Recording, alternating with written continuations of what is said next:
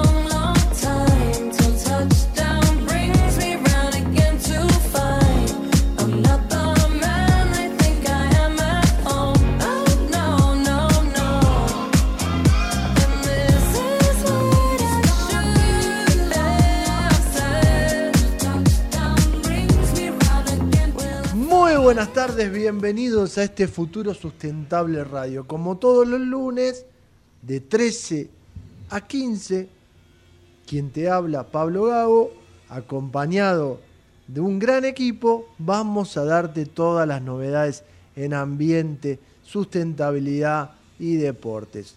También con toda la actualidad porque se viene una semanita caliente. Te decía, acompañado en energía y minería por Sabrina Pont que si Dios quiere está llegando en un ratito. En tendencias, Patricia Melgarejo, que la tengo acá. Buen día, Melga, ¿cómo estás? O ah, buenas tardes. Para mí, buen día, yo no almorcé. Eh, ahí. Algo picoteaste, entonces para vos es buenas tardes. Sí. En temas ambientales, la columna de ambiente a cargo de Nicolás Bardela y en sustentabilidad, Patricia Marino. Como siempre en la operación, Natalia y en la operación técnica, Javier Martínez. Te podés comunicar con nosotros al 4325-2020. Podés dejar tu mensaje al 52 542353. Nos podés seguir vía Twitter, arroba Sustentable, arroba ecomedios 1220 y por supuesto nos podés ver en YouTube ecomedios 1220. Eh, también en internet, ecomedios.com. Te decía una semanita muy caliente porque es la última semana del presidente Alberto Fernández. El domingo asume el presidente electo Javier Milei, que incluso, te digo más, eh, salió ayer a la, madrugada, porque salió el, el, domingo a las 0 horas, una nota de Alberto Fernández que hizo la gente de Noticias Argentinas, donde Alberto deja algunas definiciones de su gobierno. E incluso parece que el índice de pobreza, hay algunas definiciones que no, no coinciden con lo que la realidad muestra o que la gente muestra, y sí Alberto se ve muy autocrítico en el sentido de que ¿por qué perdieron? Que hay que analizar por qué no lo votaron a Sergio Massa, el candidato del oficialismo. Por supuesto que el presidente electo Javier Milei está terminando de ultimar, tiene una semana, para ultimar su gabinete. Algunos dicen que lo tiene todo armadito, otros que está negociando todavía algunas carteras, algunas secretarías, subsecretarías. Hay que recordar que va a tener solamente ocho ministerios y como dicen en la jerga política, hay que rellenar todos esos, ravioles. De hecho, hoy estoy en condiciones de decirte que, en principio, y lo digo en potencial, la subsecretaría de Ambiente estaría bajo la órbita del Ministerio del Interior.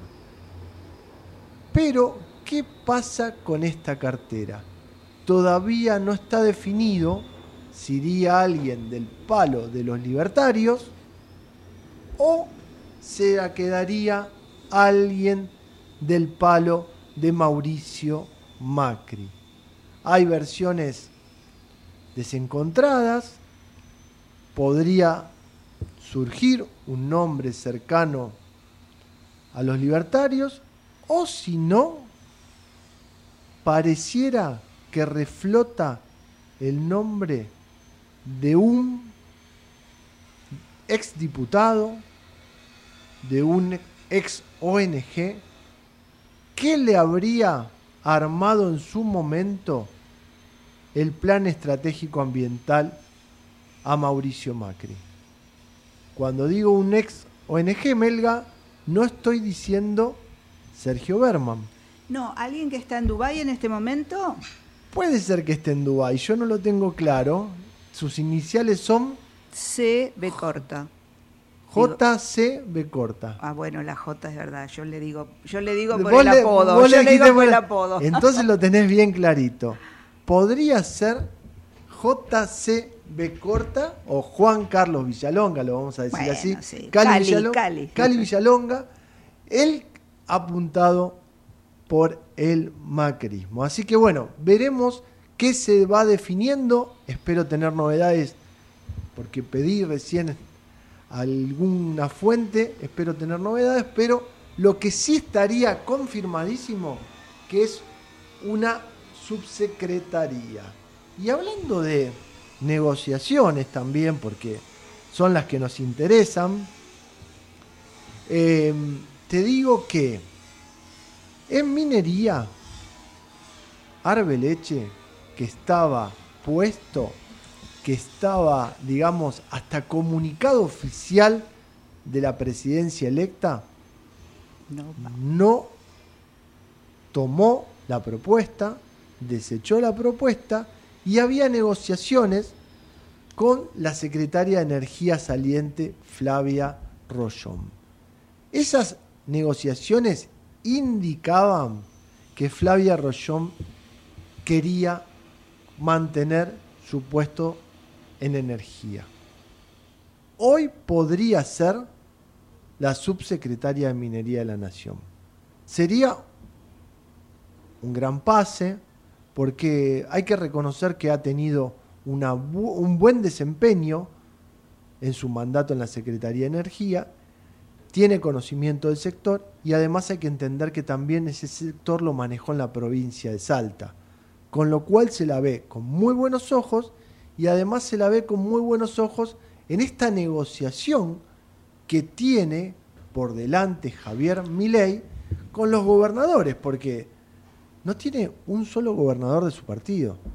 en realidad lo que dicen es que esto es producto de una negociación de francos que estuvo con todos los gobernadores y que parece que tuvo buena llegada este, con, con Sáenz. Que va a tener que conciliar con todos los gobernadores porque no hay ninguno que sea oficialista. Ahí está, pero ahí está que Rollón, como buena dama, parece que, bueno, como bien dijiste vos, ella quería permanecer en, en energía, pero lo que le interesaba podía ser minería, porque ella justamente en su provincia había sido secretaria de minería y energía, de ambas cosas, y parece que se siente más cómoda incluso en minería pero ella quería, sí, permanecer bajo eh, lo que sería el área de francos. Porque no sé si vos recordás que con eh, Ferraro, Guillermo Ferraro, si no digo mal el nombre del ministro de Infraestructura, que, tiene a su cargo energía, entre otras secretarías, eh, tuvo algunas manifestaciones polémicas. Cuando habló de que el eh, el gasoducto de Néstor Kirchner, no, en fin, eh, que era algo que no, no, no, no, le servía a los argentinos, no sé. Entonces ella ahí se sintió un poquito eh, como incómoda y vamos a ver qué pasa. Vamos a ver qué pasa. ¿Por qué trabajamos toda esta información en potencial? Porque la gran definición va a estar el 10. Aunque sí estamos en condiciones que ha salido por todos los medios y ya ha sido confirmado, Burrich en, seguridad y su compañero de fórmula Petri que va a defensa. Son los bosquejos del nuevo gabinete. Igual se espera el domingo con la asunción de Milei un discurso duro un discurso con rendición de cuentas, o por lo menos con lo que encuentran, con la mayor transparencia y claridad posible, para después enviar una lista, una sábana de proyectos, necesidades, tal vez algún DNU, para poder, como dicen desde el sector libertario, acomodar la economía en los próximos seis meses. Ojalá, por el bien del país, ocurra, mientras mi ley arma su gabinete, ocurra que esto pueda dar alguna señal de reactivación, de reacomodar, porque también hay en algunos sectores que va a tener que reacomodar eh, empresas, caso IPF, él dice que la quiere privatizar, entonces previo a ese proceso tiene que haber un reacomodamiento, tiene que empezar a, a meter, como quien dice, mano. Y hablando de mano también en el tema ambiental, nosotros tenemos grandes incógnitas. ¿Qué pasará con AISA? Aparentemente podría ir alguien de Juntos por el Cambio. ¿Qué pasará con SEAMSE? SEAMSE, si bien en gran parte del directorio es manejado por la provincia de Buenos Aires, tiene parte de la ciudad. Veremos cómo empiezan a manejarse todas estas negociaciones. Y a nivel internacional empezó la COP28. Después de la pausa vamos a darle lugar a la conferencia de las partes que se está llevando en Dubái. Pero el fin de semana, el que irrumpió, primero felicitándolo, primero dijo que, que habló con él, que tenía expectativas, pero que irrumpió con un reclamo a empezar a gestionar políticas ambientales, fue Macron que le pidió a ley que no deje de lado el tema ambiental. Es decir, que si bien ley no lo tiene dentro de su discurso, dentro de sus prioridades, a nivel mundial ya Macron salió a pedirle que se haga cargo de la problemática ambiental. Cosa que había ya pasado con los Estados Unidos. Entonces Melga me parece que no tiene mucha salida ahí, ¿no? Y no, por eso, como además no tiene gente, porque no tiene gente de ambiente, porque él no se, no se ha rodeado con nadie que le interese, es muy posible que ahí recurra a gente de Juntos por el Cambio. Por eso tiene cierto asidero eh, la posibilidad de que se le cumpla a Cali el sueño de, tener un, cargo a nivel ambiental, eh, perdón, nacional, quiero decir, porque él ya lo tuvo, ya lo tuvo en la ciudad. No estoy tan seguro que pase. Yo sé que está la negociación. No, no, bueno. Pero, En, las últimas horas, y yo te diría más, a partir del miércoles pasado, dentro del sector, del, eh, digamos, dentro del círculo íntimo del presidente electo, empezaron a mover las fichas. Tal vez porque no quieran ceder, ceder esa subsecretaría, pero hubo un movimiento. Y hay alguna conformación de un grupo de trabajo que te voy a ser muy sincero. Hasta el miércoles pasado no lo había por parte de los libertarios. Claro, no, no, pero... Guillermo Francos... Tiene está presionado no es que está presionado. El miércoles tuvo un llamado. Y el miércoles habló con alguien bastante, digamos, de bastante trayectoria y personalidad. Porque yo digo esto, ¿eh? lo recalco. Si vamos a tener una subsecretaría de ambiente bajo la órbita del Ministerio del Interior, necesitamos alguien de trayectoria y personalidad.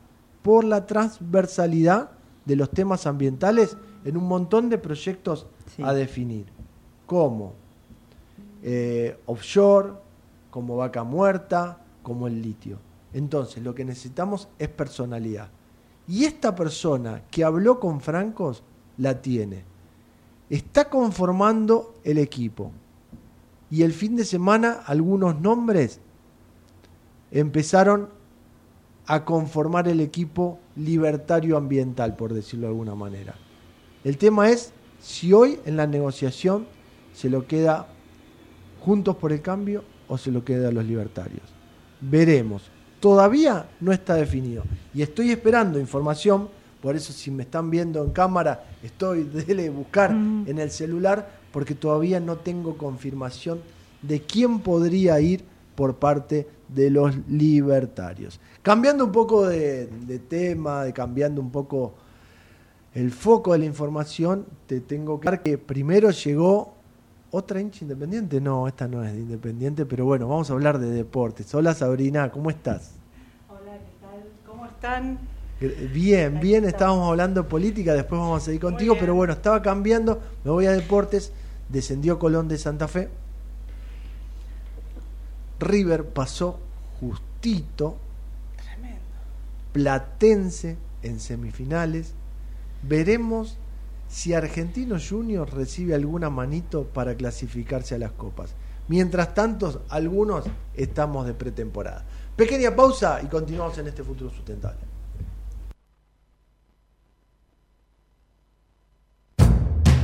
Hola, soy Ramón, el playero de Action Energy, y te cuento que si te subís a ON, nuestro programa de descuentos y beneficios, te vas a dar cuenta que es un programón, porque tenés un 15% de descuento en tu primera carga, 10% lunes y jueves en Quantium, descuentos en supermercados y más beneficios estés donde estés. Subite a ON, que tiene todo lo que estás buscando y por eso es un programón. Promoción válida para los usuarios registrados en ON. Para la primera carga de combustible 15% por única vez. Y todos los lunes y jueves 10% de descuento en Quantium Combustibles. Tope de 22 600 por carga, promociones no acumulables, bases, condiciones, vigencia y estaciones adheridas en onactionenergy.com hábitos. Sacar la basura de 19 a 21 horas y dejarla en bolsas cerradas dentro del contenedor negro o gris son pequeños hábitos que podemos sumar para empezar a generar grandes cambios. Juntos podemos construir un futuro mejor. Conoce más en buenosaires.gov.ar barra Ciudad Verde.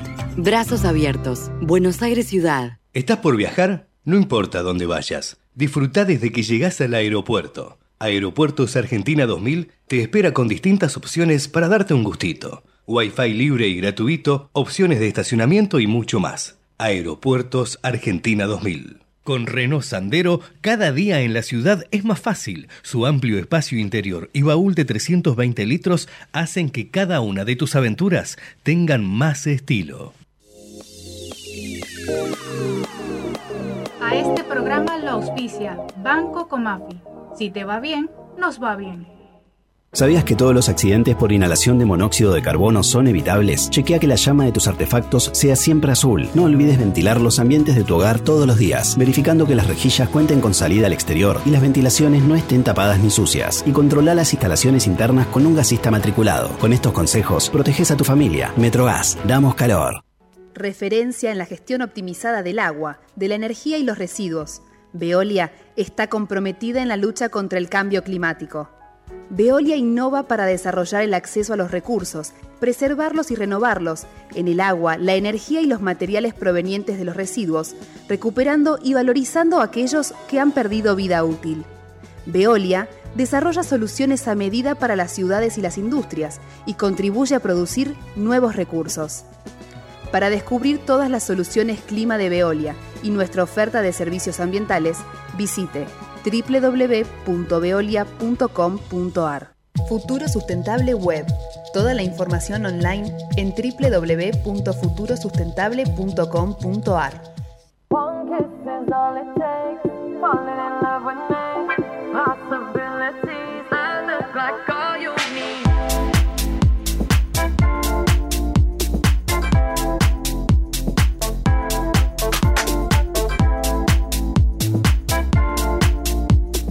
seguimos en este futuro sustentable y nos vamos a trasladar a Dubái porque lo tenemos a Enrique Martúa Constantini, consultor senior en política climática, que está en la COP28. Hola Enrique, Pablo, Gago y equipo te saludan, ¿cómo estás?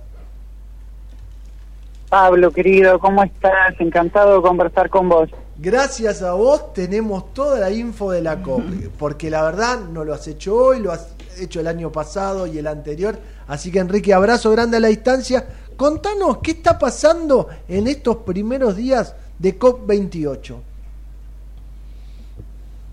Bueno, esta COP en Dubái es una COP eh, muy importante que tiene tres temas bastante claves de lo que es toda la negociación climática. El primero que incluso ya se aprobó, que es una sorpresa también, se aprobó el primer día, esta COP atendió el llamado de lo que fue la, eh, la COP del año pasado de eh, armar un fondo de daños y pérdidas y hacerlo operativo. El mismísimo primer día de esta COP se aprobó ese fondo, eh, se aprobó su estructura eh, e incluso durante la semana países desarrollados le hicieron eh, lo que serían las, las promesas o los compromisos de aportes de fondos, que suman hasta el momento 500 millones de dólares eh, para atender lo que es la respuesta ante los daños y las pérdidas que ocasione el cambio climático en países en desarrollo. Ahora, por ahí importante de este tema es que justamente es un tema que, que tiene, o sea, que requiere mucho más que eso, ¿no? O sea, más allá del, del éxito y la, la alegría que por ahí puede generarle a mucha gente el que este fondo se haya aprobado, es importante mencionar que esto va a requerir seguir recaudando mucho más plata porque los impactos climáticos eh, van a ser mucho más graves en ese sentido. Es el primer tema. El segundo tiene que ver con lo que es el balance global. Es el primer balance que se hace del progreso del Acuerdo de París y si se están cumpliendo los objetivos o no. Y eso, bueno, es algo que todavía estará por verse de cómo, cómo termina la decisión. Más que nada, no por lo que sea la evaluación, porque eso, digamos, toda la información está pública en todos lados y ya sabemos que el mundo no está encaminado a cumplir con la meta de los dos grados. Eh, pero bueno, lo importante va a ser cuál es el mensaje, qué es lo que van a hacer los países en la próxima ronda de compromisos en dos años para alinearse con cumplir el objetivo de la temperatura la resiliencia y el dinero que todos sabemos que siempre faltó. Y el último punto claramente es el tema de los combustibles fósiles. Estamos en adentro de lo que es un lugar sumamente representativo para la industria de los combustibles fósiles. Y ahí es donde claramente se espera que este COP pueda tirar un mensaje realmente contundente sobre el abandono de los combustibles fósiles y el avance de las energías renovables. Enrique, vamos a ir por partes y está muy buena tu presentación porque nos das el panorama de los puntos principales y los puntos esenciales que se trabajan en esta COP28. Y la pregunta es, entendiendo que este, este fondo para pérdidas y daños destinado a compensar a los países más vulnerables al cambio climático es una herramienta esencial, ¿cuándo se pone en funcionamiento? Porque ya está aprobado, pero hay que ponerlo en funcionamiento. ¿Cómo lo ves? Y eso va a depender, eso va a depender fundamentalmente de eh, los disparadores, ¿no? De la respuesta. Eh, más que nada porque lo que tiene, si bien fue controversial, porque muchos países no querían que este fondo se hospede en el Banco Mundial fue lo que finalmente terminó ocurriendo. Hubo una presión muy grande de Estados Unidos de que el fondo quede en manos del Banco Mundial. Y eso es una, lamentablemente fue como el, el punto que tuvieron que dejar ceder para que el fondo salga. Quizás también porque al, al ser el Banco Mundial una estructura que ya existe y que funciona en muchas otras eh, instancias, ya tiene la estructura. Es decir, no hay que crear una oficina, no hay que crear un mecanismo, no hay que crear más burocracia. O sea, va a estar dentro de la burocracia propia del Banco Mundial. Entonces, eh, es muy probable que ese fondo esté operativo, o sea, que efectivamente empiece a entregar ese dinero eventualmente eh, con cierta cierta rapidez, digamos no podría decirte una fecha en todo caso. No, la información que nosotros tenemos también que habría, eh, perdón, que estarían trabajando en la creación de un comité conformado por 24 países tres de ellos de América Latina y el Caribe, para definir los detalles sobre la puesta en marcha. Y sí trabajando en materia de financiación, la CAF anunció también en el día de ayer que invertirá 15 mil millones en adaptación y gestión de riesgos de desastres naturales. Es decir, que estaría todo encaminado. El tema es cuándo empiezan a, trabajar y ponerlo en marcha. Te cambio de, de foco, vamos a ir a nivel nacional, cómo es la presencia, o está Cecilia Nicolini, está Michelle, ¿quién, quién más está representando a nuestro país? La, la delegación argentina es, es la delegación, digamos, la delegación que siempre está presente en, en estas negociaciones con un equipo de Ministerio de Ambiente y un equipo de la Cancillería, eh, que son, son las personas que en general vienen negociando desde hace un tiempo cada uno de los temas que los que suele tener participación argentina, ¿no? O sea, los principales en general, adaptación, mitigación, el balance global, financiamiento, eh, en general todo está relativamente cubierto. No nos olvidemos que Argentina es parte de un grupo de negociación como lo que es Argentina, Brasil y Uruguay, entonces también se complementan la participación en, ese, en, estas, en todas las negociaciones. Eh, no negocia solo Argentina, entonces en ese sentido la delegación está trabajando junto con las delegaciones de Brasil y Uruguay también. Y entendiendo que tenemos eh, una transición política en el país, ¿hay gente del, del gobierno electo, del presidente electo Javier Milei, o está todavía la gente de Alberto Fernández? Hasta donde me llega el conocimiento, en principio solamente está la están las personas eh, del, gobierno saliente, podríamos, claro, del gobierno actual. ¿Por qué te pregunto esto, Enrique, para ir cerrando?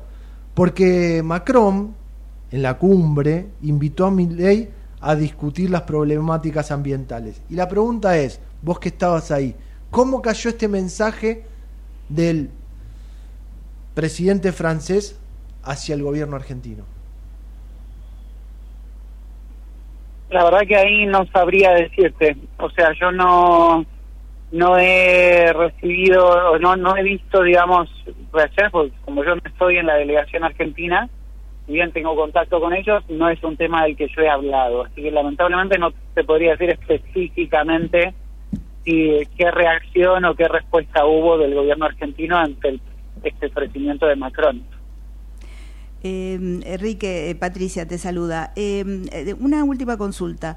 Eh, vos lo dijiste recién, ¿no? Se espera una definición contundente respecto de la reducción de los combustibles fósiles. Sin embargo, esta COP se está llevando a cabo en un país petrolero y hace pocos días su, referente, Ahmed El Haber, dijo que no había a ver, científicamente no había seguridad de que si se reducían los combustibles fósiles se iba a reducir este, la, temperatura o íbamos a llegar a las metas deseadas. Eh, ¿qué, ¿qué, se dice? O sea, ¿qué se, se habla de esto? ¿Le han dado importancia? Sí, eh, el, sí, el presidente de la COP hizo un comentario poco feliz eh, alrededor del tema de las bases científicas para justificar la salida de los combustibles fósiles. Eh, hoy mismo salió a hacer una conferencia de prensa de urgencia para aclarar sus dichos y decir que efectivamente esta COP iba a entregar un mensaje y que iban a trabajar para un mensaje que efectivamente hable de una salida justa de los combustibles fósiles y que en ningún momento quiso inferir que la ciencia no estaba eh, justificando eso. Eh, esto, o sea, no tengo, digamos, el, bueno, les puedo pasar la, información eh, por otras vías, pero la, salió esta conferencia de prensa hoy eh, aquí en, en Dubái, en donde él tuvo, justamente por una gran reacción negativa que recibió en todo el mundo frente a este dicho, salió rápidamente a responder o aclarar que no era lo que él quería decir en realidad.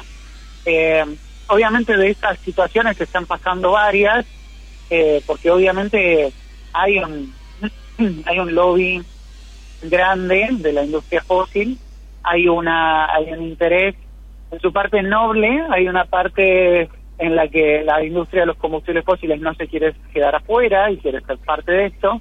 En la parte no tan noble es justamente cómo modificar, cómo se modifican o se reinterpretan los mensajes eh, climáticos para poder seguir explorando y, explotando eh, recursos de hidrocarburos. O sea, eso es una realidad.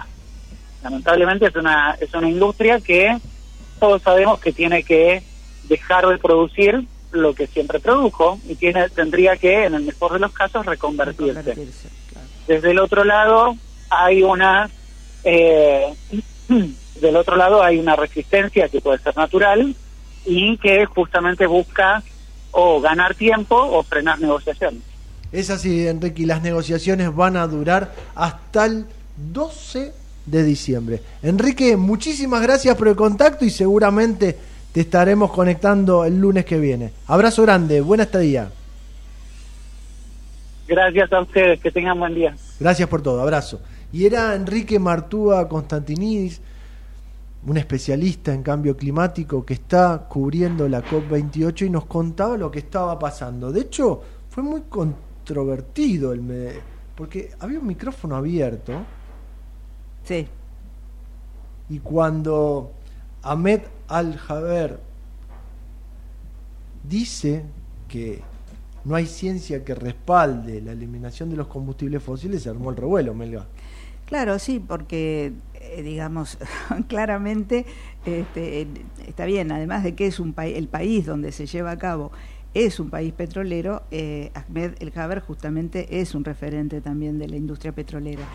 Y bueno, eh, esto es así, ¿viste? Dije, no, me, interpretaron mal, me sacaron de contexto. No sé cómo lo habrá dicho él, pero bueno, evidentemente tuvo que recular de alguna manera en sus, en sus dichos. Pero es difícil porque él conoce de la temática, porque es, este sultán de 50 años es licenciado en Ingeniería Química de la Universidad del Sur de California, doctorado en Administración de Empresas por la Universidad de Coventry y es becado como joven talento por la Compañía Nacional Petrolera de Abu Dhabi, ADNOC.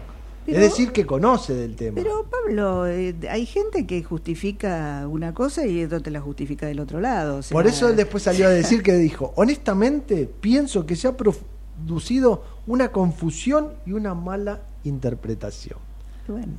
El micrófono, o por lo menos la gente que estaba escuchando, lo que decía el micrófono. A ver, como él habla en árabe y viste que no abundan los traductores, acordate que hace poco cayó una, una causa judicial porque no encontraban traductor para el árabe acá en Argentina, viste, todo puede ser. Porque está, está claro que él dijo, no hay ninguna ciencia, ningún escenario que afirme que la eliminación progresiva es lo que nos llevará a 1,5 grados. Bueno, veremos qué pasa. ¿Tenemos tiempo?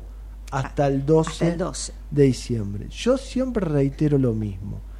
Recuerden que vamos a llegar al 12, no va a haber acuerdo firmado, se va a trabajar tres o cuatro días, se van a tratar de sacar las fotos y después pasa lo que está pasando ahora, que están reviendo quién cumple o no el acuerdo de París. Y en ese punto que Enrique nos trajo a la mesa, acordate que no hay ninguno que cumpla el objetivo. Y eso es lo que más apena, porque a mi criterio, si bien está bueno ponerlo en el escritorio, como quien dice, los temas y poder discutirlos, después hay que implementarlos. Fíjate que estamos hablando de una prematura eh, firma de este fondo, pero después hay que instrumentarlo. Y ahí empiezan las grandes discusiones. Pero bueno, seamos un poco más optimistas, por decirlo de alguna manera, y ojalá que de una vez por todas algún acuerdo climático llegue a buen puerto, porque la verdad que lo necesitamos. Como también necesitamos en nuestro país alguna cordura también, a, nivel económico, industrial y ambiental. Y lo vamos a discutir después de la pausa con Nicolás Bardela y Sabrina Pont.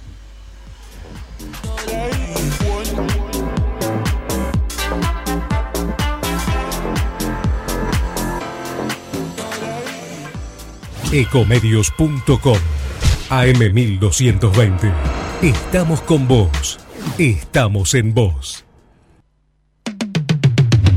American and Merit Hoteles. Primera cadena hotelera argentina 3, 4 y 5 estrellas.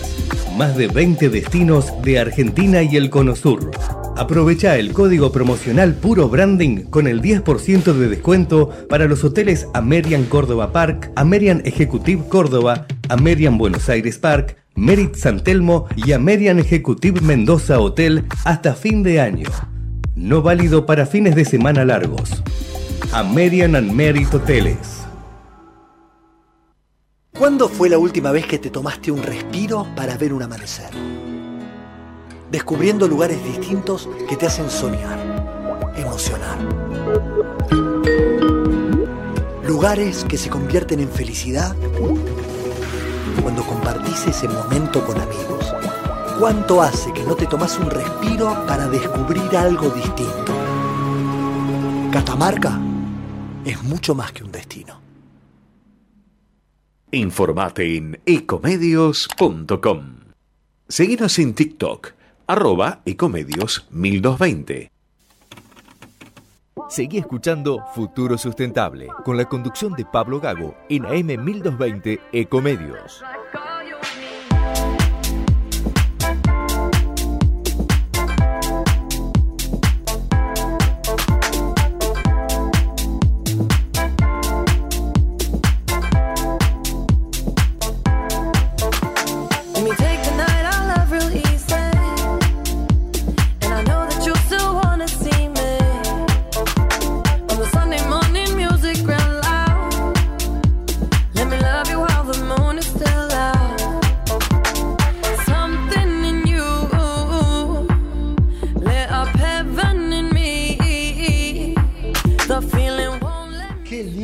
Entrar con Dua Lipa, ¿eh? Qué lindo que es entrar con Dua Lipa, la verdad, una onda. Yo Igual, soy, yo soy más Swifty, ¿eh? vos sos más. Sí, sí. ¿Qué, qué- qué te gusta? ¿Qué, qué te gusta? Taylor, Taylor Swift te gusta. Claro. Taylor Swift. Soy de la Swifty, sí. ¿Y te, y, y te pintás, te, te luqueás? Me gusta más la onda, ¿no? A mí me gusta Miley Cyrus. Me gusta. Ah, mirá, bueno, ¿cómo- como estamos a Yo, pleno. yo anoche Estamos estuve, anoche me invitaron y estuve en el recital de Diego Torres Ah. y me llevé una grata sorpresa. Qué bien. Sí, me invitaron, estuve ahí en, un, en un VIP, la verdad la pasamos muy bien. Y después le voy a pedir a Natalia que en la próxima entrada entremos con esa grata sorpresa que escuché en el recital de Diego Torres. Pero hablando de sorpresas, no es una sorpresa que lo tengamos a Nicolás Bardela como columnista ambiental. Nico, buenas tardes. Pato, Sabrina y Pablo te saludan. ¿Cómo andás? Buenas tardes, ¿cómo andan ahí todos en, en, en- en la radio? ¿Todo, bien? Todo muy bien. ¿Usted cómo anda en la ciudad de La Plata? ¿Qué temperatura? Mira, a la mañana hace un frío terrible, yo creo que hacía 10, 11 grados. Ahora ya mejoró, debe andar en 22, 23, está, está más lindo. Y voy a tratar de tirarte la lengua. Porque. La Plata es la sede del gobierno de la provincia de Buenos Aires. ¿Tenés Sí. alguna data Oh, del Ministerio de Ambiente de la provincia? Porque, a ver, hay que entender algo. Cuando Kisilov asumió, le quiso dar relevancia y lo subió al rango de ministerio. ¿Se queda Daniela Vilar o no? mira, todavía En está potencial todo- usalo, ¿eh? Sí, pero todavía está todo, como hablábamos el lunes pasado, muy bien veremos. Eh, yo creo que esta semana, entre hoy y mañana, se definen algunas cuestiones. Sí, he podido enterar, ¿viste? Uno se entera de algunas cosas y supuestamente va a ser un área que va a quedar en manos de la Cámpora, porque es uno de los de las carteras que tiene la Cámpora en la provincia de Buenos Aires, pero no estaría confirmado que sea la ministra la que continúe en esa cartera. Porque además dentro de esa cartera hay áreas que no son de la Cámpora en sí, que tienen mucho peso, entonces eh, eh, se estaría por resolver, porque va a haber varios enroques de ministros, eso sí está casi que confirmado en la provincia de Buenos Aires, y se va a estar definiendo en breve, breve. Entre vos y yo, Sabrina y Patricia no nos escuchan, pero te cuento. Pareciera que estás bien rumbeado porque, a ver, hay que entender algo que uno políticamente a veces lo pide, la continu- continuidad de la gestión ayuda a corregir eh, o, a, digamos, a encarrilar algunas desviaciones del primer gobierno. Y en este caso, Kisilov va a asumir su segundo gobierno y en esto de corregir o encarrilar, pareciera que quedaría en manos de la cámpora, pero también pareciera que va a querer corregir ese pequeño desajuste que tuvieron a último momento con Insaurralde. Entonces, todo lo que vendría del lado o de la línea de Insaurralde a través de su desgraciado hecho que tuvo antes de las elecciones, podría cortarse los vínculos y podrían tener o podríamos tener un nuevo ministro en la provincia Aires. Estamos rumbeados, ¿no, Nicolás? Sí, y te sumo un par de cuestiones más. Va a depender otras negociaciones que se realicen ahí, eh, que para mí en breve van a terminar saliendo. eh. Eh, pero yo descreo de todo lo que cuentan. No, no, a ver, acá Hasta por tanto no esté. ¿Por qué? Pero te voy a hacer otro comentario porque venía escuchando el programa y hace un rato, te estoy diciendo 11, 11 y media, me dijeron, me escribieron diciéndome que eh, Ministerio de Ambiente de Nación eh, iba a estar en Capital Humano. No, no, eso seguro que no. Bueno, eso Bueno, por eso, yo, ahora yo tenía tu versión de que seguro que no, que No, va no, interior, y me dijeron, y anoche, y me pasaron un fragmento de una persona que estuvo hablando anoche en la tele, que dijo eso. que no te Entonces operen, "Che, Nico, pero- que no te operen. Mirá cómo lo están No, ya lo operando. Te están operando, Nico. Te están, te- a través del celular te te, están operando. Yo te, lo que te digo, está, está muy divertido esto porque esto para que también la gente sepa lo que nos está pasando a nosotros, que estamos con el celular tratando de conseguir información, obtener un dato y pasa esto. Pero te puedo asegurar que lo único que me puedo jugar es que va al Ministerio del Interior. Bueno, Lo único que me puedo jugar, y bien acompaño tus dichos, hasta el 10 de diciembre no podemos decir esto está cocinado, porque fíjate lo que le pasó hasta el comunidad, al comuni- perdón, el comunicado de, de Javier Milei, de presidente electo, como sacan ellos, porque lo daban a Arbeleche en minería, y yo tenía, y yo tenía info que el propio Arbeleche no iba a tomar la cartera. Entonces, Sí. fíjate hasta dónde Eh, hemos eh, llegado con esto que vos, hasta que no lo vea, no lo creo, estamos de acuerdo. Y por eso, Sí, porque además hay un tema importante, Pablo, que ha pasado y me, he enterado también. Están ofreciendo cargos. bueno, a ver, Están, yo lo, se lo acabo de decir a la melga. por ahí, yo se, por yo se lo acabo de decir a la melga en el corte. Cuando yo tiro la información de que hoy la disputa de la subsecretaría de Ambiente es en un equipo, entre un equipo de trabajo de los libertarios que se empezó a conformar la semana pasada y algo que tenía armado Mauricio Macri a través de Cali Villalonga, es lo que hoy está pasando. Y te digo porque todo el fin de semana estuve atento y esperá, mirá, vamos para atrás, eh, esto no, esto sí, tirame nombres, pid, esto está claro. Hoy estamos como, vuelvo a insistir, como dicen en la jerga política, eh, llenando los ravioles, cumpliendo de poner a cada uno su gestión, que después también van a tener que reacomodar, porque el otro día me decían a mí, y esto en función de un análisis ambiental, vamos al rango de subsecretaría, van a poder bajar mucho la estructura, pero vos sabés que en el tema ambiental hay que controlar residuos peligrosos, sólidos urbanos, la industria, tratadores, generadores, eh, parques nacionales que estaba debajo. ¿Qué más, Nicolás? sí, tenés muchas cuestiones, pero tenés otro problema, Pablo, que no se está hablando.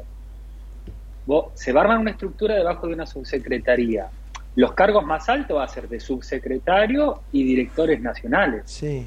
Y vos después, una persona que está trabajando eh, formada y demás, le tenés que ofrecer un cargo de director nacional con lo que es un sueldo de un director nacional, y te aseguro que la mayoría de las personas a que se los ofrezca te van a decir agarran. que no. No lo agarran.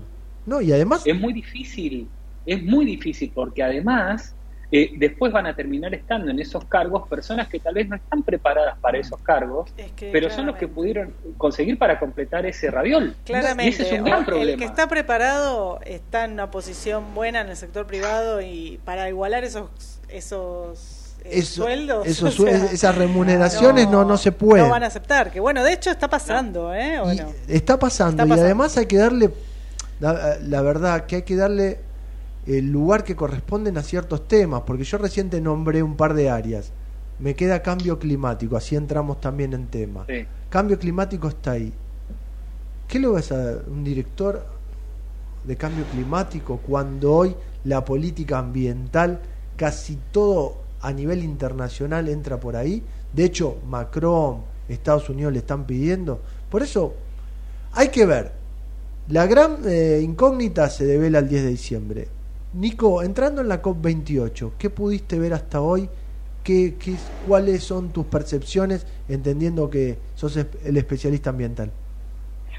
Y a mí lo que me pasa con, con estas eh, cuestiones es que lo veo muy desfasado de lo que Argentina quiera hacer y de lo que pasa eh, eh, eh, a nivel más personal y de las industrias. Y eso está muy despojado. O sea, hoy no hay un control de emisiones gaseosas en las industrias que sea eficiente. Hoy no se sabe. Yo siempre digo lo mismo, no se sabe ni cuántas industrias hay.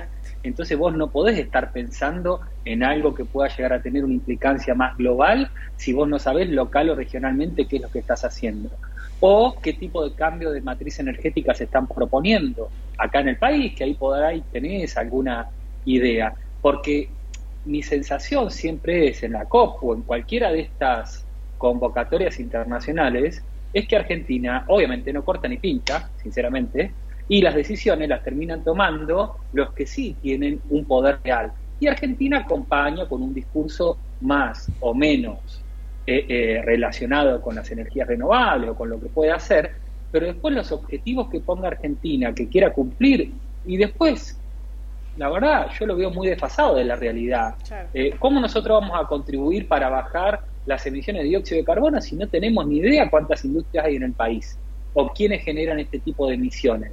¿O qué vamos a hacer localmente? Entonces me parece como que a veces es un poco complejo eh, hablar de estas cuestiones sin tener adentro ordenado y después encontramos algunos discursos, como son muy, muy comunes encontrar, si Argentina contribuye en un porcentaje muy menor a esto, ¿por qué tendríamos que comprometernos y para qué firmar? Y después empezamos con una postura libertaria mucho más estricta de Agenda 2030 no, del cambio climático no existe, o sea, porque se termina eh, eh, todo relacionando. Eh, ahora, ciertamente tenemos que ir hacia eh, un cambio de la matriz energética mu- mundial, eso lo tenemos todo claro.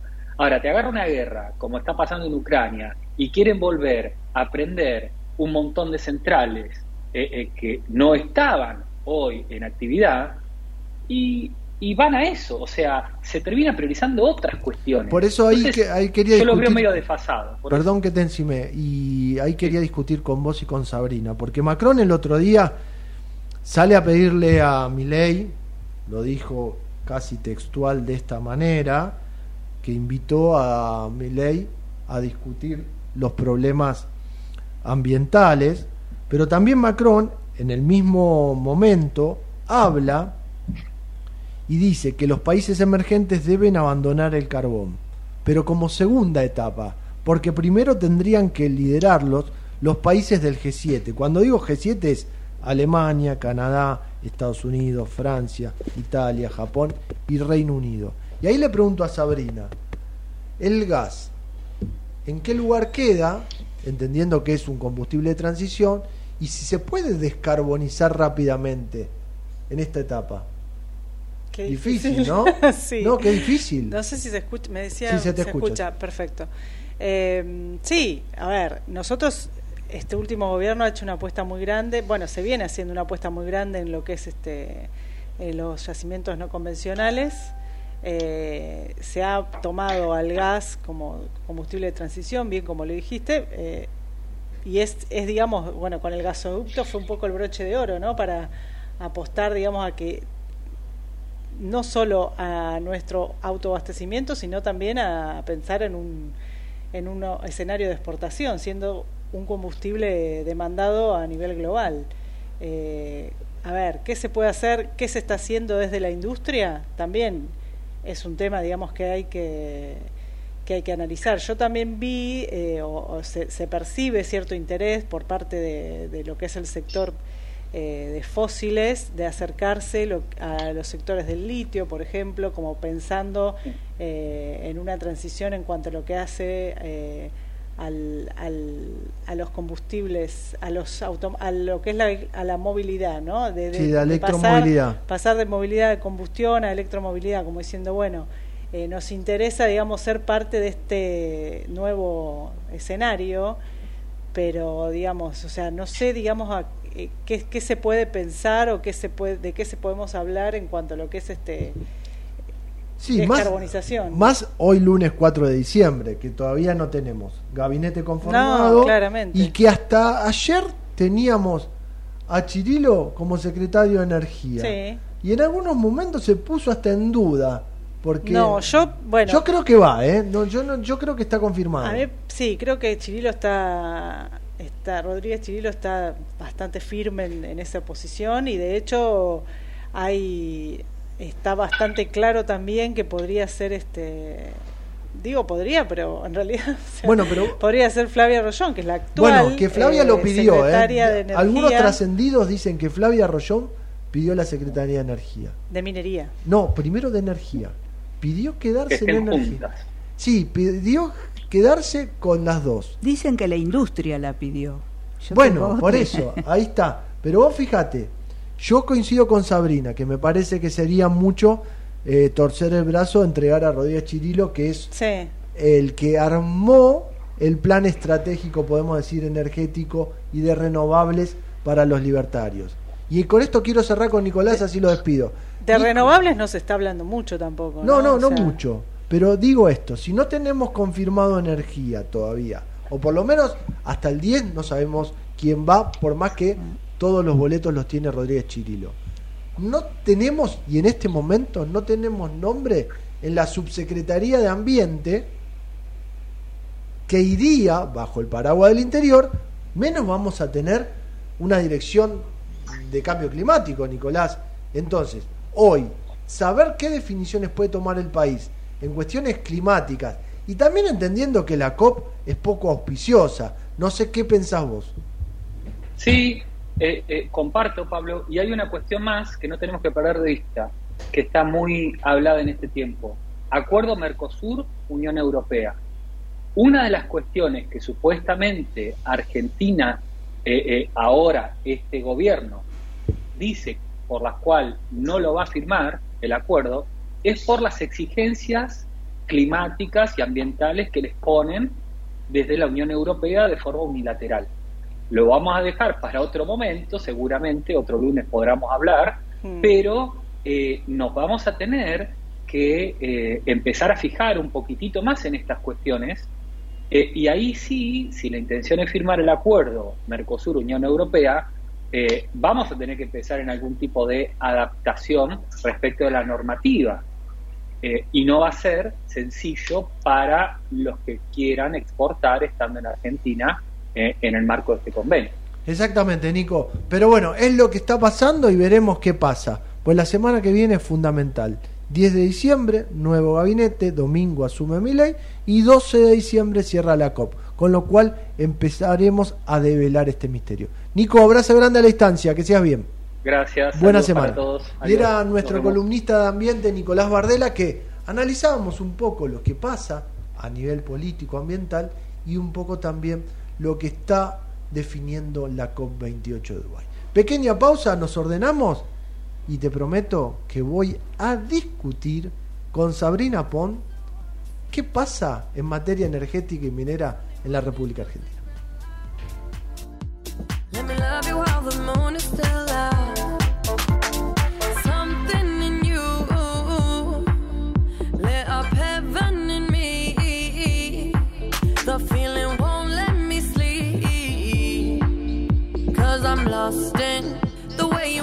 Minera Andina del Sol. Una operación de Barrick y Shandong Gold. Adhiere al programa hacia una minería sustentable. Desde hace 30 años operamos, mantenemos y desarrollamos la red de distribución de gas natural más grande del país para que la energía llegue a miles de usuarios de más de 360 localidades de manera confiable y segura todos los días. Nuestro vínculo es cada día más fuerte. Nos conecta una gran red. Camusi, 30 años conectados. En Grupo Logístico Andriani celebramos 75 años creciendo para estar cada vez más cerca de las personas. 75 años trabajando con pasión y compromiso para contribuir al desarrollo sostenible de nuestras comunidades y generar una diferencia positiva. Hoy invertimos más que nunca en el desarrollo de tecnología para evolucionar en la forma de hacer logística y seguir llegando a cada rincón del país. Andriani, llevamos lo que te importa. Pequeños grandes hábitos. Sacar la basura de 19 a 21 horas y dejarla en bolsas cerradas dentro del contenedor negro o gris son pequeños hábitos que podemos sumar para empezar a generar grandes cambios. Juntos podemos construir un futuro mejor. Conoce más en buenosaires.gov.ar barra Ciudad Verde. Brazos abiertos. Buenos Aires Ciudad. En SEAMSE, convertimos 6 de cada 10 kilos de basura que vos sacás en materiales reutilizables para cuidar el planeta y que vivas mejor en tu ciudad. Ayúdanos reduciendo y separando tus residuos. Entérate cómo en Facebook barra SEAMSE Oficial y en Twitter arroba SEAMSE Oficial. Tecnología y ecología. Cerca tuyo. Nuestro compromiso, 100% de energía eléctrica renovable para nutrir la tierra de forma sostenible. Trabajamos por una agricultura que cuide los recursos naturales. Conoce más en nuestras redes sociales. Profértil, vida para nuestra tierra. Futuro Sustentable Web. Toda la información online en www.futurosustentable.com.ar.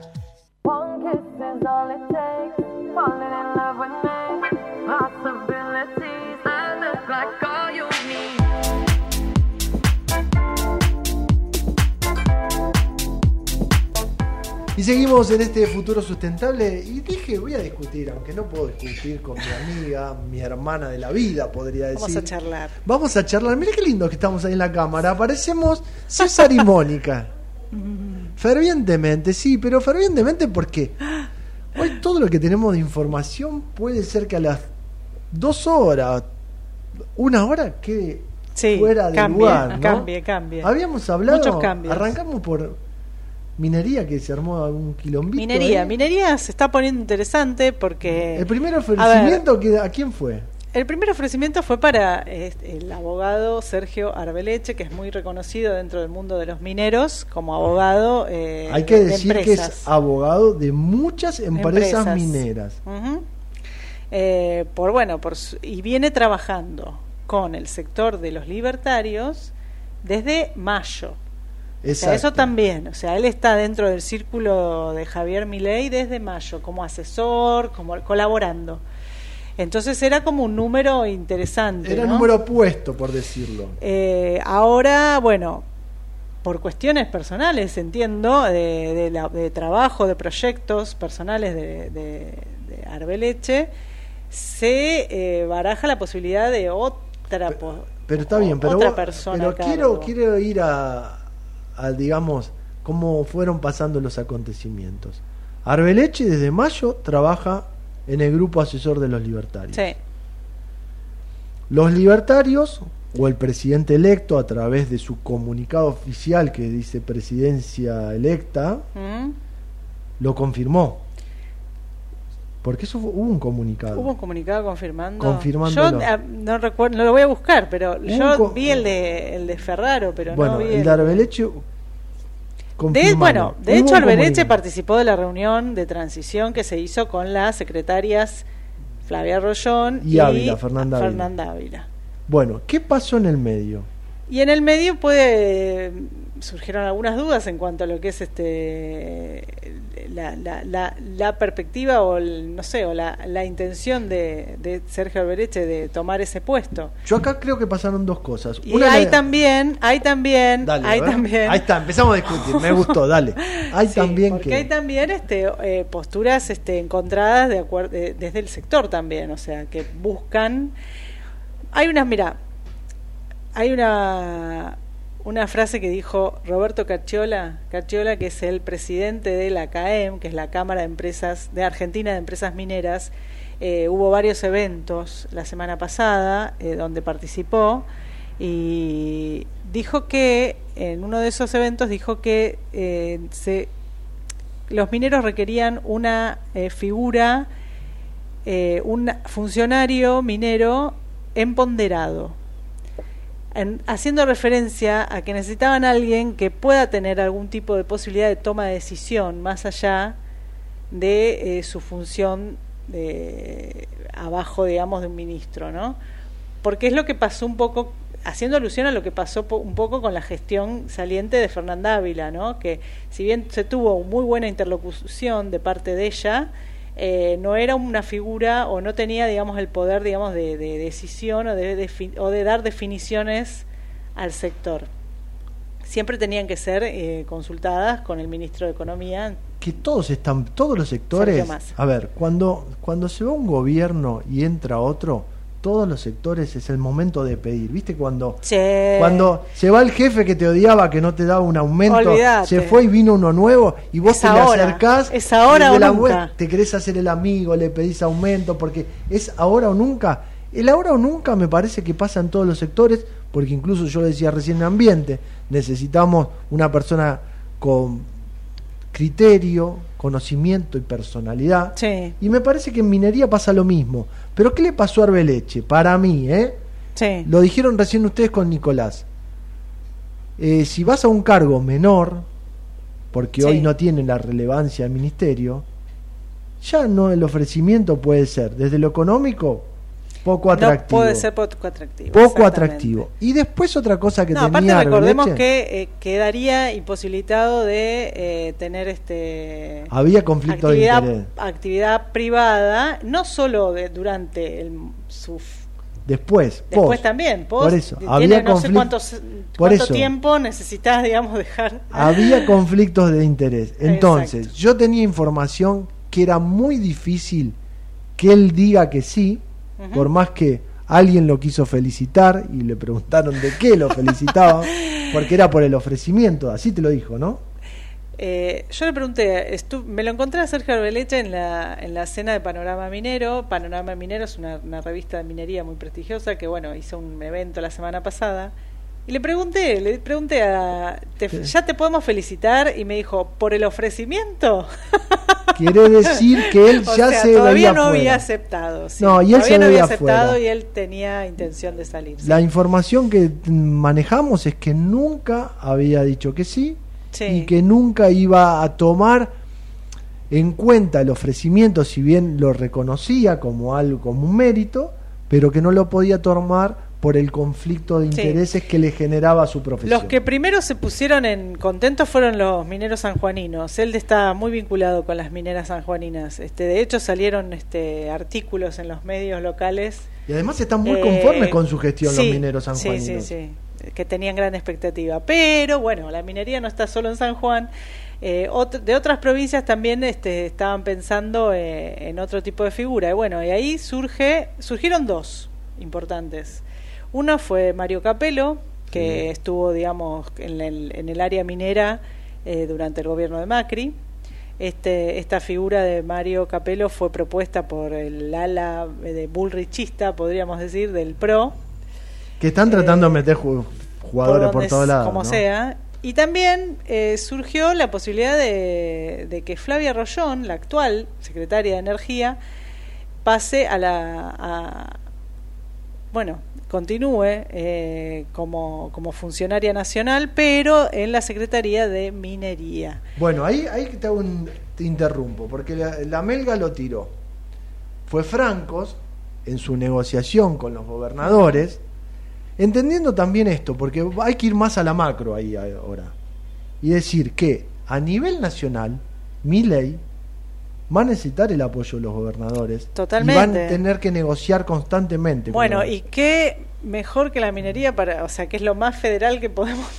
Y además hay que entender algo. más federales que tenemos. Hay que decirlo con todas las palabras. Flavia Rollón, del gobierno saliente, es una de las funcionarias que creo que aprobó con creces la nota.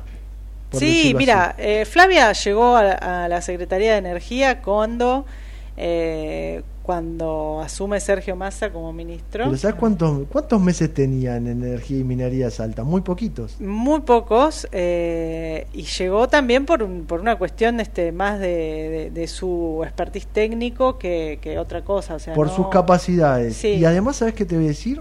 Que de hecho en su momento ella pretendía eh, tener las dos secretarías, las de minería y energía, pero por una cuestión de, de- de política también, de acuerdo político con el gobernador Raúl Jalil de Catamarca, es que llega Fernanda. Ávila. Fernanda Ávila a esa secretaría. Y ahora quiso lo mismo. Y sí, quiero volver un pasito atrás. Me parece que es la indicada, con un gobierno también libertario donde van a buscar gestión, eficiencia, porque tiene mucha trayectoria a nivel privada, Flavia Sí, tal cual. Ella empezó, tiene sus, de, sus inicios laborales fueron en, en el, El sector ganadero. el sector ganadero, eso, frigorífico. sí, frigorífico, frigorífico Bermejo, si no me equivoco, y fue creciendo dentro de esa estructura hasta ser gerente general. Es decir, que tiene capacidades, no solo técnicas, también ejecutivas, que es lo que se necesita hoy en día. Y aparentemente la negociación, cuando surge el nombre de Flavia, porque también la querían en el gobierno de Salta, También, también, También. este Surge Sanz eh, estuvo La quiso repatriar. la quiso repatriar, eh, no con el mismo cargo que tenía, sino tenía la Dale. intención de hacer un ministerio, un superministerio que, que incluya minería, energía y bueno eh, o- otros sectores productivos para, para bueno para que ya tenga un puesto importante o definitivo. Pero ya en- sabiendo que Arbeleche se iba a negar a, la- a tomar el puesto, empezaron a negociar con Flavia Sí. Rollón, empezó también Guillermo Francos por su lado su relación con los gobernadores y aparentemente Flavia Rollón lo que pidió al principio, digo en potencial, sería energía y minería. Como esto ya estaba comprometido con Rodríguez Chirilo, le le dieron la posibilidad que asuman minería. Ah. Todavía no está confirmado, como dice nuestro amigo Bardela, hay que esperar, pero están Sí, todos los números puestos. De hecho, hoy eh, lo que sí estaba siempre. confirmado que hoy podía te- hoy tenía alguna iba a tener una reunión, no sé si ya la tuvo, una reunión con con el ¿cómo se? Ay, no me acuerdo el nombre del, del jefe de gabinete. Franco, eh, Guillermo Franco. Guillermo Franco, Ah. el ministro de Infraestructura. Bien, y Nicolás Pose, Nicolás Pose, el Esa, jefe de ah, gabinete. el jefe de gabinete. Es, eh, iba a tener una reunión hoy con, con Flavia, así que bueno, para, para cerrado. definir estas cuestiones. Lo que sí cerraría, Sabri, es que nosotros decimos fuertemente, y lo hemos co- compartido este comentario, que la mesa del litio tiene que ser fuerte hoy en lo que es la política pública Sí. minera. Y esto quedaría en manos de una de las provincias de la mesa del litio. Sí. Sí, Flavia, de hecho, dicho por ella misma, cuando asumió en la Secretaría de Energía, dicho por ella misma, eh, tiene mayor expertise en, lo, en el área minera que energética. Lo dijo ella, de que en energía tenía mucho por aprender.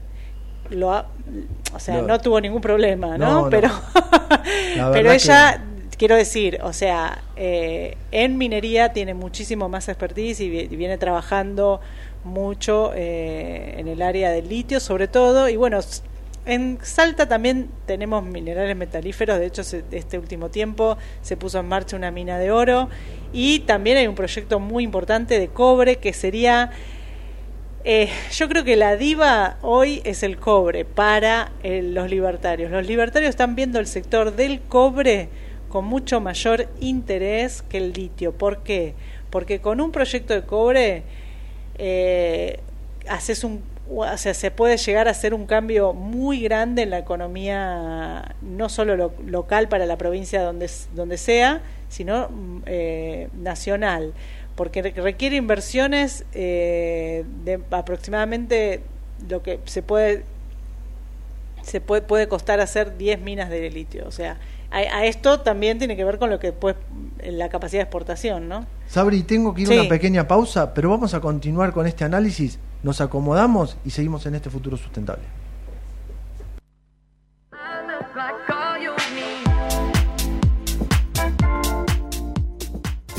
Desde Buenos Aires, transmite LRI 224, AM 1220, Ecomedios. La clave fiscal te permite realizar trámites y utilizar servicios de la AFIP y otros organismos. Obtenela o recuperala desde la app AFIP. Solo necesitas tu DNI en formato tarjeta y ser mayor de edad. Recordá que es personal, privada e intransferible. Más info en afip.gov.ar barra clave fiscal. AFIP, Argentina Presidencia. En el arte de la venta, el cliente es el protagonista principal. Por eso hay trabajadores que saben que en todo negocio siempre tiene que haber un sí. Vos, plomero todoterreno, al que quiere que le cambies el cuerito y pagarte con el celular, decile sí. O vos, verdulera amiga, ahora la balanza está de tu lado. Y para el que quiere pagarte los rabanitos con QR, claro que tenés un sí. Más Pagos Nación, tu solución de cobros sin costo de mantenimiento para hacértela mucho más fácil. BNA. Informate en ecomedios.com. Seguinos en Twitter, arroba ecomedios 1220. Seguí escuchando Futuro Sustentable con la conducción de Pablo Gago en AM 1220 Ecomedios.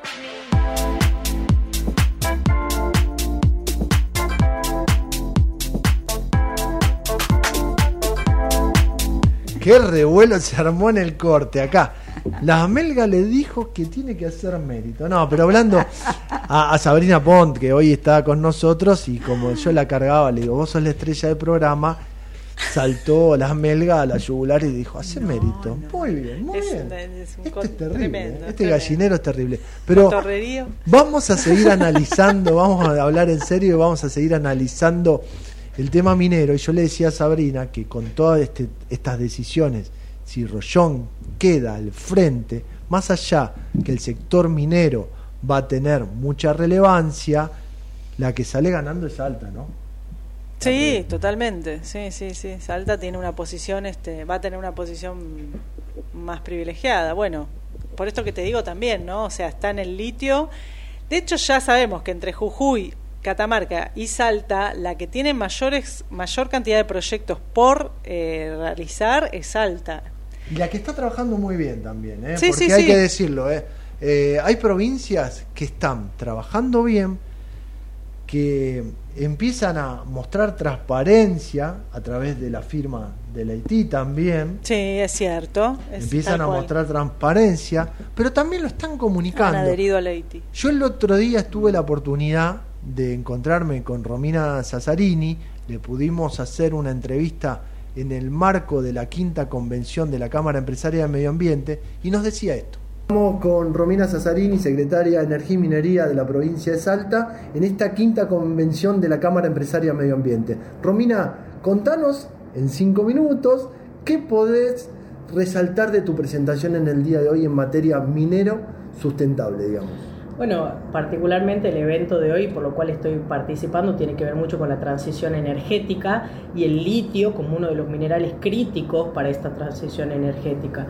Además, otros minerales como lo son el cobre, pero fundamentalmente el litio dentro de la política minera de Salta es un factor clave, un factor multiplicador eh, que genera un gran movimiento en las economías regionales para la provincia, así que es uno de los, de los puntos fundamentales en donde estamos trabajando y en toda la actividad minera en general.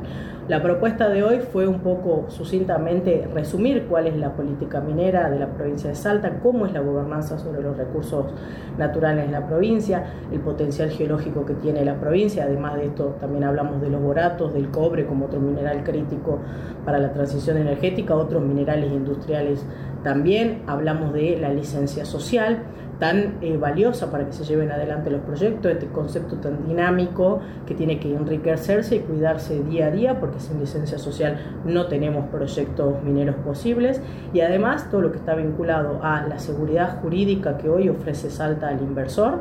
Eh, que abraza estas inversiones extranjeras dentro de este marco de sustentabilidad, pero que entiende también que estas inversiones son a largo plazo y son de alto riesgo, por lo tanto hay que darle esas reglas claras, la seguridad jurídica y la previsibilidad que todas las empresas necesitan para que esas inversiones desembarquen en la provincia. ¿Cómo convive este marco que le das vos con toda la gestión ambiental y el control y fiscalización que tiene que venir por parte de la provincia?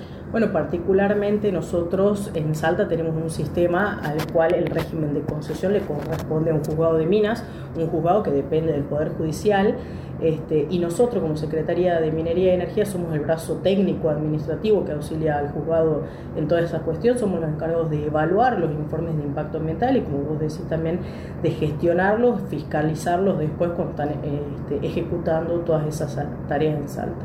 Yo siempre digo que la actividad minera es una actividad ultra regulada desde la modificación de la Constitución Nacional eh, en el año 94 el dominio originario de los recursos naturales pasó a estar en poder de las provincias y es por eso que las provincias tienen la facultad y la potestad de administrar y gestionar estos recursos naturales y entre esos dictar todos los marcos normativos que hacen a la cuestión técnica minera ambiental. Salta tiene muchísima normativa de contenidos de informe de impacto ambiental que luego de la Ley General del Ambiente fue ajustando cada vez más en, este, en esta gestión y gobernanza minero-ambiental que hoy no existe de manera separada. ¿no? Esta sustentabilidad de la que hablamos es sustentabilidad social, es sustentabilidad ambiental y también es sustentabilidad y sostenibilidad económica para la provincia que espera con este boom del litio, con esta ventana de oportunidades que genera el litio, el desarrollo del empleo, el desarrollo de los proveedores y de toda la cadena de valor del litio. Justamente vos hablas de desarrollo, para ir cerrando, hablas de desarrollo y hablas de desarrollo de proveedores. ¿Ves que hay desarrollo de proveedores ambientales dentro de la provincia de Salta que pueden satisfacer las necesidades al momento de controlar y fiscalizar? Sí, o sea, es una función netamente que es de la Secretaría, una órbita de aplicación que tiene que ver con la gobernanza de la Secretaría, sin embargo sí se están desarrollando muchísimos proveedores que están vinculados a la cuestión ambiental para ofrecer y prestar servicio a las empresas mineras. Nosotros tenemos una palanca que es la ley 8164, que es la ley de promoción minera en Salta, que exige que parte de esas contrataciones a esos proveedores y ese empleo, insumos, bienes y servicios sean locales, de acuerdo a la etapa y a la envergadura del proyecto. Para eso crea un registro específico en la Secretaría de Proveedores Locales de Empresas este, minera, porque justamente queremos que todo ese derrame se produzca en la provincia. Esto obviamente que no obsta a que otras empresas pueden trabajar, no tiene que ver con un tema de, también tiene que ver con, con un tema de que para lograr que las empresas mineras salteñas, que muchas veces son este, están recién desarrollándose y les falta know-how, les falta este, tener una espalda financiera mucho más amplia, se permite con esta ley de promoción la posibilidad de la, de la asociación mediante una UTE, una unión transitoria de empresas, para cualquier tipo de, de, de, servicio que se pueda desarrollar y de esta manera aliarse estratégicamente un proveedor chico con uno que ya tenga todo ese know-how y esa experiencia y eh, se utilice, digamos, para ese servicio en, en, específico y después pueda quedar desarrollado y ya mantenerse a, a lo largo del tiempo con, con, todos estos conocimientos adquiridos. Romina, muchísimas gracias. Gracias a vos. Minera Andina del Sol, una operación de Barrick y Shandong Gold, adhiere al programa Hacia una minería sustentable.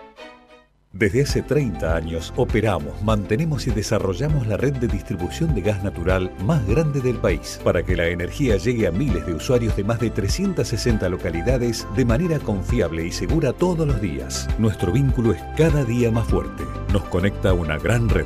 Camusi, 30 años conectados. En Grupo Logístico Andriani celebramos 75 años creciendo para estar cada vez más cerca de las personas. 75 años trabajando con pasión y compromiso para contribuir al desarrollo sostenible de nuestras comunidades y generar una diferencia positiva. Hoy invertimos más que nunca en el desarrollo de tecnología para evolucionar en la forma de hacer logística y seguir llegando a cada rincón del país. Andriani, llevamos lo que te importa. Hábitos. Sacar la basura de 19 a 21 horas y dejarla en bolsas cerradas dentro del contenedor negro o gris son pequeños hábitos que podemos sumar para empezar a generar grandes cambios. Juntos podemos construir un futuro mejor. Conoce más en buenosaires.gov.ar barra Ciudad Verde. Brazos abiertos. Buenos Aires Ciudad. En SEAMSE, convertimos 6 de cada 10 kilos de basura que vos sacás en materiales reutilizables para cuidar el planeta y que vivas mejor en tu ciudad. Ayúdanos reduciendo y separando tus residuos. Entérate cómo en Facebook barra SEAMSE Oficial y en Twitter, arroba SEAMSE Oficial. Tecnología y ecología, cerca tuyo. Nuestro compromiso, 100% de energía eléctrica renovable para nutrir la tierra de forma sostenible. Trabajamos por una agricultura que cuide los recursos naturales. Conoce más en nuestras redes sociales. Profértil, vida para nuestra tierra. Revista Futuro Sustentable, el primer medio gráfico de sustentabilidad en la Argentina. Suscríbete en www.futurosustentable.com.ar.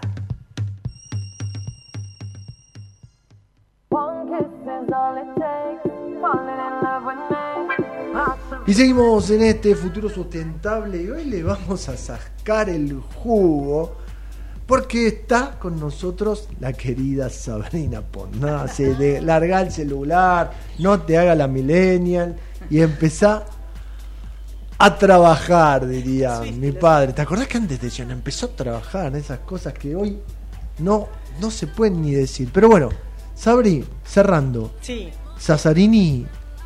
Una gestión que repite, porque estaría confirmada Continúa, en la sí, Secretaría de Minería y Energía de Salta, y sería que Salta tiene un potencial Sí, geológico, litio y cobre que no incomparable, ¿no?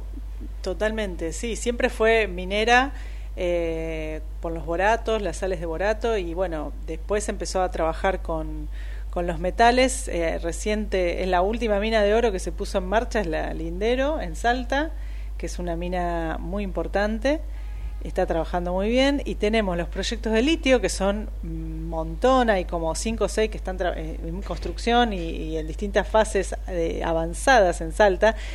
Eh, Salta todavía no produce litio, pero va a ser la que más litio tenga en breve, digamos, dentro de 3, 4 años va, va a pasar al frente. Eh, y también tenemos Tacataca en Salta, Bueno, lo dijo Sasarini Sí, también en el evento de la Cámara Empresaria. Te- que es uno de los proyectos de cobre más grandes, y no solo de más grandes, sino también más avanzados. O sea, porque también hablemos de, de- de- de- de los estados en los que se Bueno, se habló mucho de los estudios de impacto ambiental y los avances de estos estudios para que estos proyectos sean realidad, ¿no? Sí, sí, sí. En, en general el sector de cobre está esperando alguna señal macroeconómica eh, para, para lan- lanzarse con todo, porque los avances son muy claros. Ahí diste el punto. Están esperando señales macroeconómicas, porque las señales ambientales, por lo que escuchábamos Sí. en la nota con Sasarini, Se está trabajando se está trabajando y se está trabajando bien. Y de hecho han sido el- la gran duda en determinados momentos y hoy no la hay, No. porque están dando transparencia y están trabajando con seriedad. Para ir cerrando este tema, vamos también a darle paso a otro de los grandes temas que a vos también te atañe, que es la energía, Sí. porque estuvimos en la quinta convención de la Cámara Empresaria Medio Ambiente trabajando, donde Giorgio Aliata di Monterreale, presidente de la Eurocámara Argentina, nos decía esto. Buen día Giorgio, gracias por atendernos. Eh, tuvimos en la apertura de esta quinta convención de la Cámara Empresaria Medio Ambiente, usted expresó lo que es la región a nivel ambiental y yo quería preguntarle cuál es la mirada de la región, entendiendo que usted es el presidente de la Eurocámara, hacia la COP28 que se viene en estos días. Sì, yo creo que de la última COP que estuvo en Glasgow, la visión del mundo, el mundo cambió también por el tema de la guerra en Ucrania, etc. Hoy es claro que el camino hacia un mejor planeta, un planeta más descarbonizado, tiene que ser no uniforme, tiene que ser enfocado en regiones y países en base al desarrollo económico de cada país tiene que ser acompañado por financiamiento que ayude las conversiones de los sistemas productivos. En el caso del, del cono sur de Sudamérica, estamos en realidad muy favorecidos. Por un lado, nuestro se llama footprint, carbon footprint es muy reducido. Lo vemos, por ejemplo, en Brasil, donde la mayoría, la gran mayoría de su producción energética es hidroeléctrica, entonces renovable. En el caso de la Argentina, tenemos la gran ventaja de disponer con Vaca Muerta, que es la segunda reserva mundial shale de gas no convencional. Entonces es una posibilidad de crecimiento enorme, sea desde un punto de vista de exportaciones, de financiamiento por Argentina, pero también para tener un sistema productivo competitivo con economía, con energía económica. Claramente, para un desarrollo de cualquier sociedad, la energía es un punto fundamental y por eso, pensando de vuelta a tu pregunta de la COP, eh, es muy importante entender que el camino que los países desarrollados van a emprender será distinto de los países en vía de desarrollo por justamente sus estructuras económicas, que los países en vía de desarrollo tienen que ser acompañado en financiamiento y que eventualmente vamos a converger hacia un planeta más sustentable. Justamente el gran interrogante es el financiamiento y la gran traba, ¿no? De poder de, destrabar esta problemática ambiental o la descarbonización. ¿Cómo está preparándose Europa o los países desarrollados para acompañar a países emergentes como la región sudamericana? Y, bueno, eh, eh, esto es eh, el gran desafío por eso el camino que originalmente se había impreso en, los tiempos, los tiempos tiene que ser estirado porque es una simple ecuación económica. Para un desarrollo hace falta eh, economía sustentable, hace falta financiamiento. En el caso de Europa también se tiene que reposicionar en su aprovisionamiento energético. Europa tuvo un gran crecimiento, en particular Alemania, con el tema de poder disponer de gas que proveniente de Rusia a, precios eh, competitivos, hoy esa posibilidad no hay más. Por eso se está volviendo a hablar hasta en, en Alemania que lo había eh, eliminado el concepto del nuclear.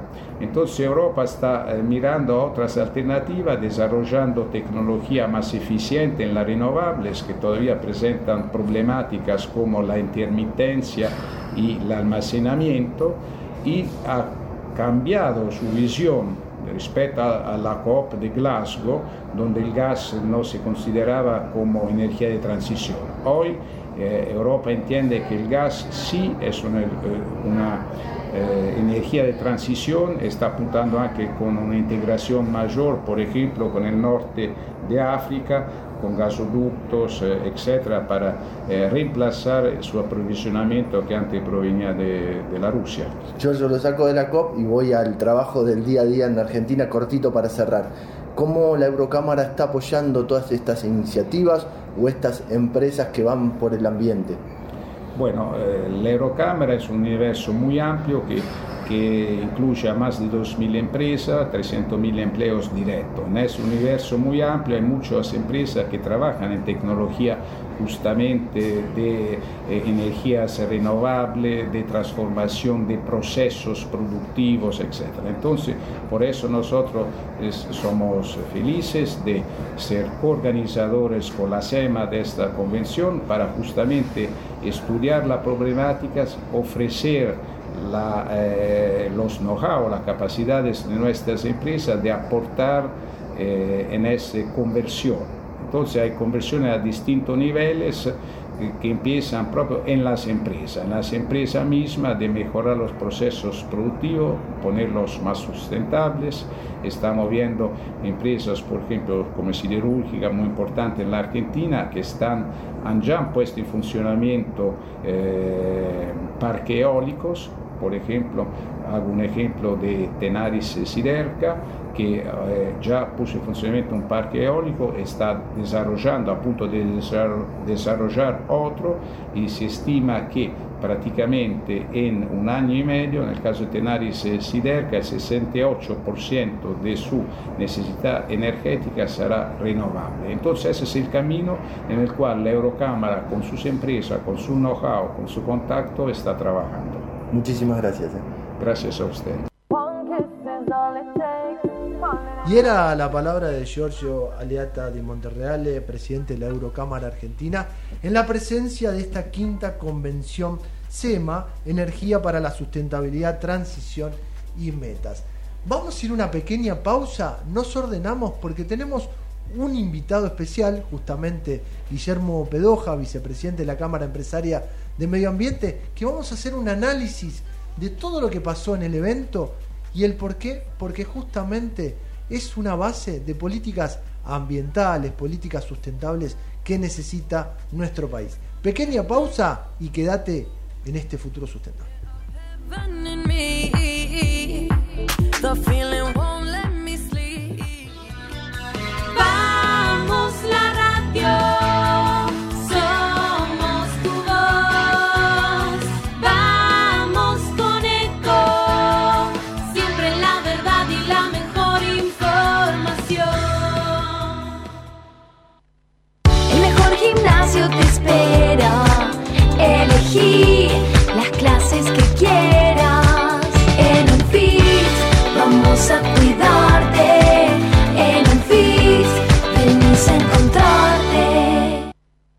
¿Cómo prevenir dengue, zika y chikungunya? Sin criaderos no hay dengue. Limpia tu patio de objetos que acumulen agua. Elimina agua estancada de recipientes. Reemplaza con tierra o arena el agua de tus flores. Tapa los tanques de agua y cisternas. Tira y perfora llantas para que no acumulen agua. Limpia floreros y bebederos. Recordá, sin criaderos no hay dengue. Intendencia Menéndez. Informate en ecomedios.com. Seguinos en Facebook, Ecomedios Live. Seguí escuchando Futuro Sustentable con la conducción de Pablo Gago en AM 1220 Ecomedios.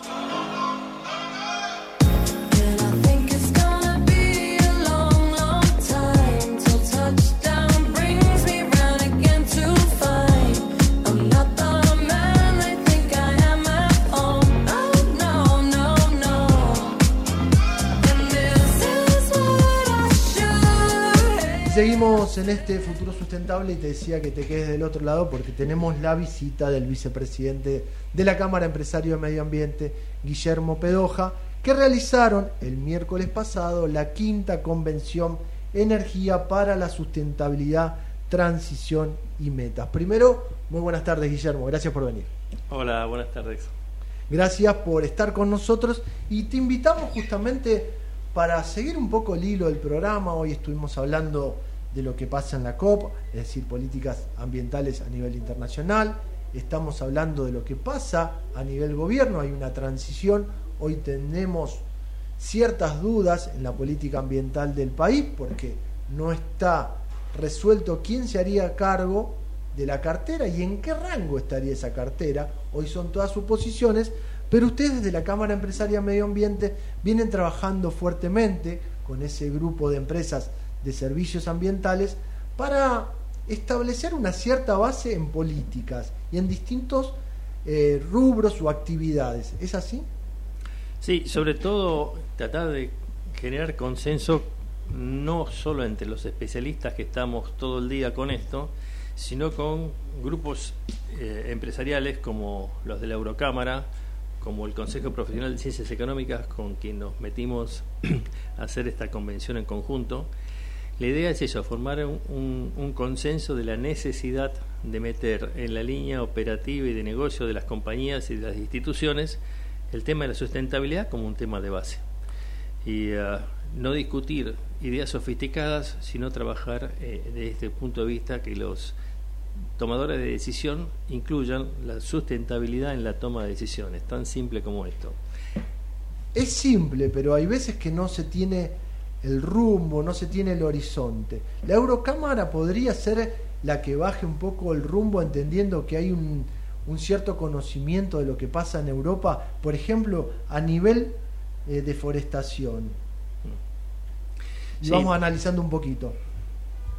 Sí, en la convención la gente de la Unión Europea, eh, Victoria Lovenberg, que es este, la segunda en línea, la jefe de la oficina técnica y económica aquí en Buenos Aires, eh, presentó que están muy avanzados en Europa eh, dentro del paquete verde en sacar una reglamentación de debida diligencia para deforestación. De manera que Europa no quiere, quiere reducir al mínimo el impacto de sus consumos en la deforestación del mundo. Y entonces le pide a sus proveedores y sus cadenas de valor que puedan demostrar que todo lo que le venden a Europa no prevé de deforestación. Y esto lo tiene que hacer a través de terceros independientes y es un camino concreto de avance y cambio cultural que ellos exportan desde Europa a las regiones productoras como la nuestra.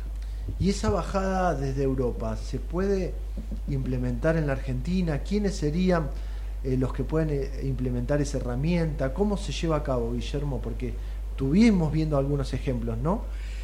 Sí, eh, hay un, a través del programa All Invest Verde de, Europa, ya hay programas en marcha para el fortalecimiento de políticas públicas en la cadena cárnica, eh, entrenar a laboratorios para que puedan certificar la, eh, esta cadena de, de no, no, no, no, producir bienes de deforestación o este, ayudar a los eh, laboratorios a la producción de fertilizantes y nutrientes naturales para, para armarlo. Y en particular la uva, a través de un, director que se llama Sebastián Senesi, hizo una presentación en la convención de todo lo que está trabajando Argentina para ser el líder regional en la, en la materia. Muy interesante la presentación de Senesi, están trabajando de base en un tema central para la Argentina como es la exportación de eh, agropecuaria, ¿no? Sí, justamente el tema agronegocios y alimentos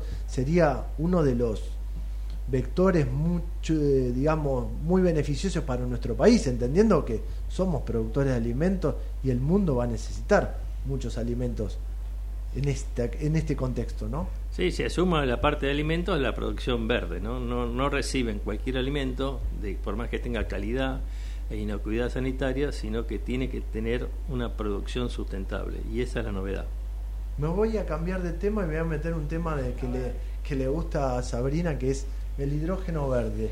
Ese fue uno de los paneles también, ¿no? Eh, ¿Qué se viene en materia de hidrógeno? Vos siempre, Sabri, decís que hay posibilidades del hidrógeno verde, pero ¿cómo? Hay que sacar el azul, hay que convertirlo en verde. Sí, bueno, porque también tenemos que ver cómo lo producimos, ¿no? O sea, también eh, si es verde, si es azul, o sea, eso tiene un poquito que eh, es lo que estás apuntando. Lo que vemos eh, que aquí en este, en este, en esta, mm, en este, ay, no me, en, este, este evento, en esta convención, se habló del verde, ¿no? De hablar del verde como un vector energético a un vector de desarrollo sostenible y de cooperación. Eh, bueno, a ver, ¿qué, qué, ¿Qué conclusiones eh, o qué ideas, digamos, se llevaron luego de las exposiciones? El sector de hidrógeno, como otros sectores de energía renovable de Argentina, nos sorprende por su potencial.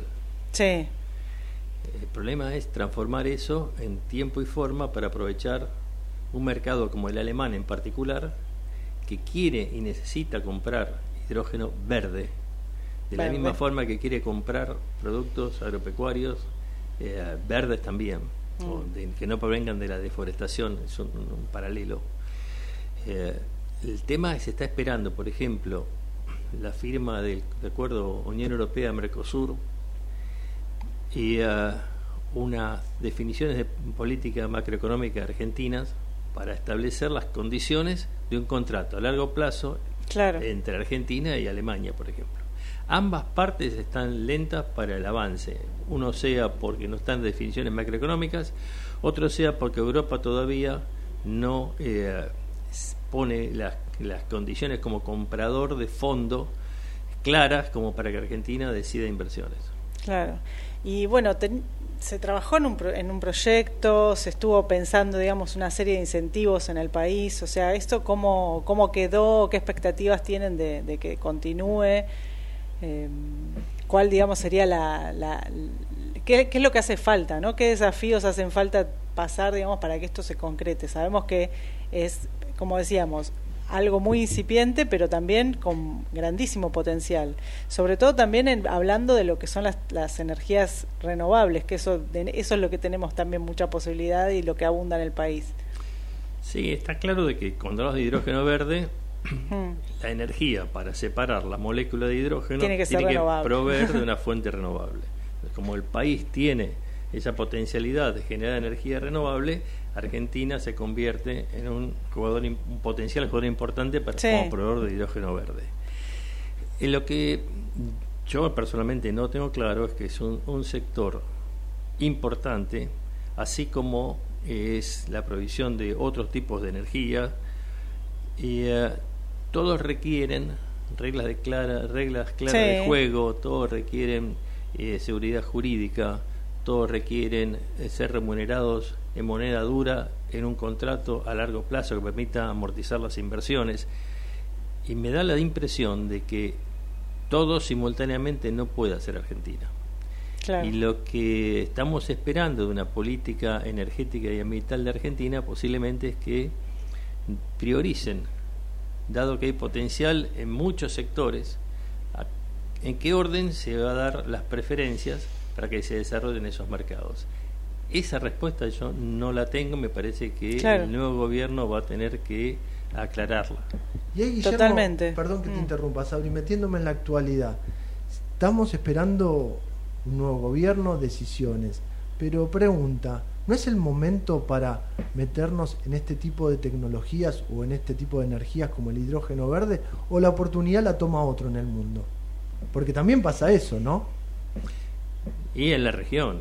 Chile está empujando fuertemente el tema, Uruguay, Colombia. Colombia. Todos tienen dentro de su agenda la producción de hidrógeno verde porque quieren captar un mercado de calidad como por ejemplo el alemán.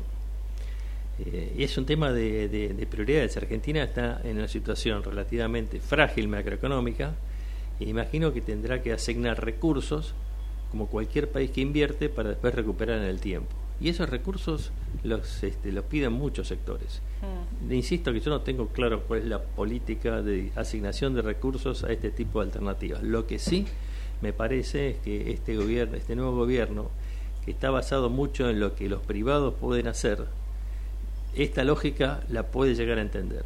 Entonces, si hay un mercado concreto de calidad como el alemán que demanda un recurso que Argentina puede producir a través de empresarios privados, Creo que este gobierno va a prestar atención y si tiene solución va a proponer una. Si es mejor que la de Chile o la de Colombia o Uruguay, mm, lo veremos.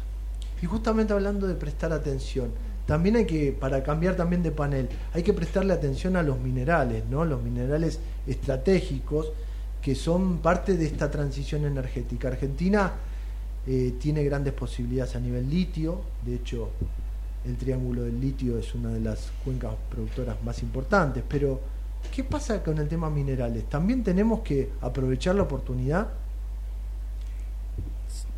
La transición energética demanda cobre, tierras raras, el litio y una serie de, minerales que en el panel de eh, minerales estratégicos de la convención se abordó. El panel liderado por la Cámara Argentina de Empresarios Mineros, eh, empresas, eh, instituciones como eh, estuvieron precisamente discutiendo de que hay una imperiosa necesidad de los países productores como la Argentina de estos este, metales y demás minerales que requiere Argentina para lograr la transición y sus objetivos comprometidos. Ellos tienen un doble cambio cultural. El primero, la licencia social en los lugares de explotación, que ya vienen peleando con esto para lograrlo de los últimos 10 años, trabajando con el programa hacia una minería sustentable. Y ahora se está agregando los temas de sustentabilidad, porque vino la presidenta de la Unión Europea este año y dijo que ya no es un negocio sustentable producir los, los materiales, las materias primas y exportarlos a Europa, sino lograr la industrialización local. Todo eso es lo que tiene que enfrentar eh, el sector minero y lo está eh, haciendo con muchas ganas eh, y veremos si las inversiones que demanda todo esto logran potenciar, monetizar todos los recursos que tiene la Argentina o a tiempo o no. Es el desafío. Sabri, justamente ahí eh, Guillermo hablaba de hacia una minería sustentable.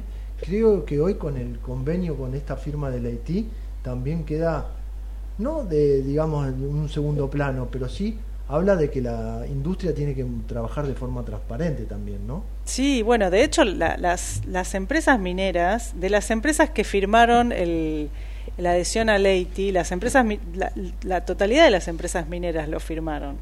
O sea, creo que no, me, no recuerdo el número final, pero eran unas 35 empresas firma, que firmantes, de las cuales 9 solo eran eh, de hidrocarburos y el resto, eh, unas 25 empresas eran mineras, que son casi todas las empresas mineras metalíferas. O sea, todas han adherido a Leiti, están trabajando en, en, este, en, lograr este estándar de transparencia. Más allá de que eh, no todas las provincias lo han hecho, o sea, sí las provincias mineras de Salta, Catamarca, San Juan eh, y Santa Cruz adhirieron a Leiti. Eh, hay algunas provincias que faltan, por ejemplo, bueno, Jujuy no adhirió a Leiti todavía, pero bueno, tenemos las empresas que están en Jujuy que sí adhirieron. O sea, es un, un proceso, un proceso, un proceso. Falta, falta mucho por hacer, pero hay, eh, de hecho lo han destacado los, los funcionarios, hay un mayor eh, em, compromiso de parte del sector minero en cuanto a lo que es industria extractiva que del sector fósil, por ahora. Eh, es un camino eh, y se está, se está transitando. ¿no? Vamos a ver, digamos, de qué manera algunas empresas del sector de hidrocarburos han ponido, digamos, algún pero en cuanto a lo que es eh, la, el tema de, de, transparentar algunos datos que dicen que no pueden transparentar por cuestiones de política empresaria. Pero bueno, se está trabajando para ver de qué manera se puede dar, dar con estos estándares. Guillermo, te invito, te quedas con nosotros, vamos a ir a una pequeña pausa y hacemos el cierre analizando también la tarde de esta quinta convención y hacemos un resumen de lo que ha pasado. Pequeña pausa y continuamos en este futuro sustentable.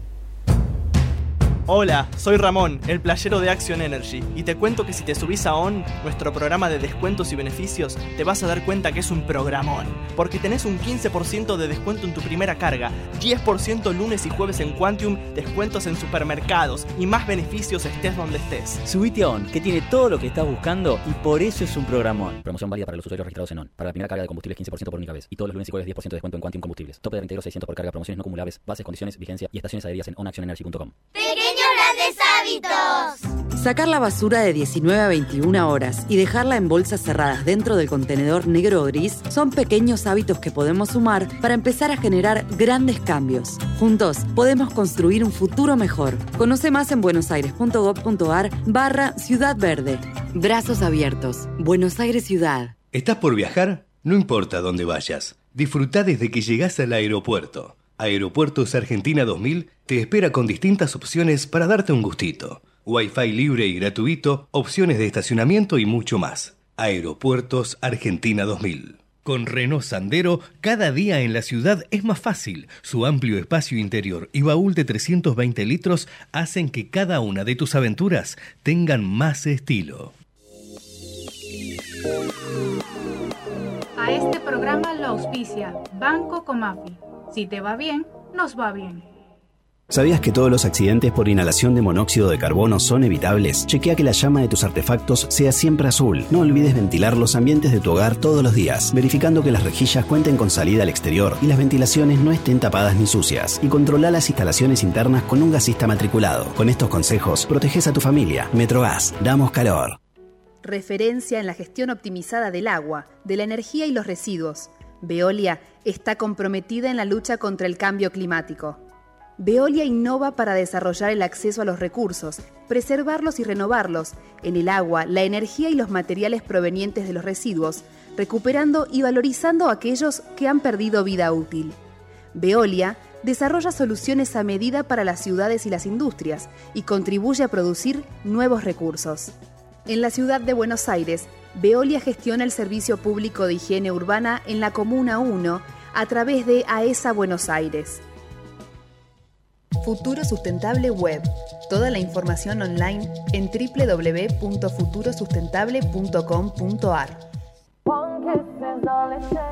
Y seguimos en este futuro sustentable haciendo un análisis de lo que pasó en la quinta convención SEMA, Energía para la Sustentabilidad, Transición y Metas. Yo estuve participando en el cierre y justamente en el cierre hicimos un análisis de lo que pasaba o lo que yo arranqué con las palabritas más nombradas para poder hacer un resumen. Y transición energética hoy es el corazón de lo que pasa en el país a nivel energético, pero también ambiental. De hecho, ustedes invitaron a destacadas figuras para mostrar este modelo de transición. Guillermo, contanos qué pasó ahí, que estuviste participando como moderador. Sí, este panel que en forma corta lo llamamos el panel de estrategia, eh, tenía un módulo político, institucional y un módulo empresario. El módulo político institucional quisimos contar con participación de algunos gobernadores recién electos, nuevos en la función, para ver cómo tenían previsto implementar la sustentabilidad en su programa de gobierno. Lamentablemente la realidad nos llevó por delante y... Eh, Estaba la reunión de gobernadores con el gobierno electo, así que... Sí, a ver si podían pagar los sueldos y aguinaldo, una cosa, entonces este, realmente eh, no, no, solamente, con excepción de la provincia de Salta, que vino es la doctora Romina Sazarini, eh, en representación del gobernador. Eh, bueno, Nacho Torres no pudo venir, en el último momento se bajó de Chubut. La gente de Santa Cruz hizo todo lo posible, pero tenía una, agenda este, también definiendo temas de, gobernanza que, bueno, que no les permitieron estar. Es lo mismo la gente de, Neuquén. Pero primero, nuestra intención dentro de la estrategia es decirle los que empiezan, que empiecen a tener un mensaje articulado, armado de cómo piensan llevar para adelante la sustentabilidad en su plan de gobierno, cómo piensan favorecer la elección de tecnologías sustentables, cómo, digamos, eh, es importante formar desde la cabeza el mensaje y que entiendan los, estos gobiernos lo importante que es la sustentabilidad para el desarrollo de sus comunidades y conseguir financiamiento y una serie de cosas. Ahí coincidís conmigo que la presencia de Romina Sazarini fue primero muy buena, porque vienen trabajando bien. De hecho, tuvimos el audio de Romina hace un ratito de la presentación de la convención, pero además que también es la, eh, esta suerte de poder ser reelecto en un cargo, poder continuar con una política pública, le da más consistencia a un proceso. A veces necesitamos esto los argentinos. Sí, sí, totalmente. Romina es una presentación muy sólida. Dejó la impresión de que la provincia está trabajando de fondo en el tema con un montón de mejoras por hacer, un montón de, ideas que también nosotros le, comentamos al nivel de, desarrollo de tecnología. No sé si lo, dijeron ustedes, pero ella mencionó que a partir de enero sacan un, sacan un indicador eh, de, gestión minera muy interesante, así que sí, eh, bien, bien salta en lo que está haciendo y ojalá participe el año que viene donde le vamos a pedir todos los avances que haya hecho durante el 2024. Y en ese mismo panel estuvo la parte privada, que también demuestra el camino, ¿no? Sí, en la parte privada este, invitamos a Roberto Salvareza, que es el presidente de ITEC y de IPF Litio, donde mostró todo lo que está haciendo un centro tecnológico apoyado por el CONICET a nivel de desarrollo de tecnología argentina necesaria para la transición parte del talón de Aquiles de todo esto es tener tecnología para hacer el cambio, un cambio a un costo razonable y afordable y dentro de un criterio de inclusividad de la gente y de las regiones. Y evidentemente ITEC mostró que está con muchos muy buenos programas, particularmente en el tema del litio, mencionó todo el tema de la industrialización del litio para formulación de baterías y eh, derribó un mito de que no que se, se puede hacer la exportación de carbonato de litio y al mismo tiempo industrializar baterías acá, dado que los balances de masa en función de la cantidad de terminales automotrices en la región dan para las dos cosas. Y esa fue una conclusión importante que nos bajó Salvarez. Ahí tenés un dato, Sabri, ¿no? Vos que andás con el tema de Totalmente, totalmente. La, la producción de litio, hay, de, hay litio para todo, digamos. Tenemos litio para exportar eh, y, bueno, y, generar ingreso de divisas, un importante ingreso de divisas al país, pero también tenemos litio para, para desarrollar la industria nacional, que eso es, este, a lo que se está apuntando también desde, desde ITEC. Correcto. Con firmes decisiones se puede desarrollar todo, me parece. Que tenemos Claro. recursos, que tenemos... eh, El recurso nos falta. El recurso nos falta, falta la decisión política. Esa decisión política ojalá pueda tener continuidad en el caso de TEC y de IPF Litio, porque necesitamos también del Estado que sea parte de estas decisiones. Ahí va a estar la Unión Europea, porque la Unión Europea necesita Sí, eh, eh, hacer asociaciones con empresas como usted, con empresas nacionales productoras de litio y o de baterías, eh, y es el socio ideal. Y a través del acuerdo ese que se está firmando, eh, por eso es muy importante la presencia de la Eurocámara en el evento. Fíjate que cuando hablamos de baterías de litio, hablamos también de Universidad Nacional de La Plata, eh, de la Secretaría de Energía de la Nación, Flavia Rollón, a la que destacamos recién por su trabajo, estuvo también involucrada en este tipo de acuerdos.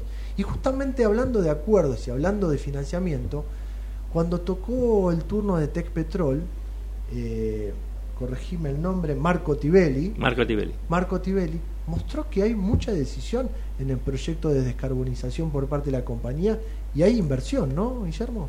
Sí, nos dejó todos un poco sorprendidos. Habló de que el- la, la corporación Tecpetrol, Techin, Siderar, eh, Está muy comprometida con la descarbonización. generó, un, generó una, una, una, una división específica que fundió con 150 millones de dólares para identificar tecnología por el mundo, para sus distintos procesos, hacer los pilotos de implementación y llevarlos adelante. Qué bueno poder contarlo porque es mm, anima a los demás, no digo en ese monto, pero 150 millones de dólares de un grupo para entender cuáles son los procesos que te pueden as- ayudar a descarbonizarte o a comprometerte con el ambiente. Nosotros que estamos en esto, bendiciones, ¿no? Sí, sí, en concreto tienen este todo el proyecto de litio, acaban de comprar una empresa de litio y estaban hablando de un piloto de tecnología a 4.200 metros de altura, que estuvo hablando con Romina para las este, que estaban esperando las autorizaciones ambientales, el desarrollo de, de salar por salar, eh, eso bárbaro. Por otro lado, entender de que el acero el acero verde es el futuro para estas compañías y necesitan descarbonizar los procesos productivos y los procesos de captura de carbono que son tan costosos y donde hay mucha tecnología de punta puesta. Y entendiendo los consumos de energía que tienen para la producción de acero. Pero bueno, esa, esa es la de gran definición y el gran Y la parte petrolera también, ¿no? Sí, Este, sí. Ellos están de lleno en el corazón de Vaca Muerta con el con Fortín de Piedra eh, y también están eh, tienen que meterse en el programa de captura de, de metano eh, de cabeza y ahora acaba de salir una, una regulación o disposición hace un- dos o tres días. Tengo dos minutitos, así que vamos a cerrar rápido. Justamente todo esto cierra si hay mancomunadamente políticas ambientales y sociales. Y eso fue el último panel, las inversiones que hay que hacer en tema ambiental y social. El último panel fue el desafío que le planteamos al Consejo Profesional y a Pricewaterhouse, es decir, cómo podemos monetizar las inversiones en tecnologías verdes.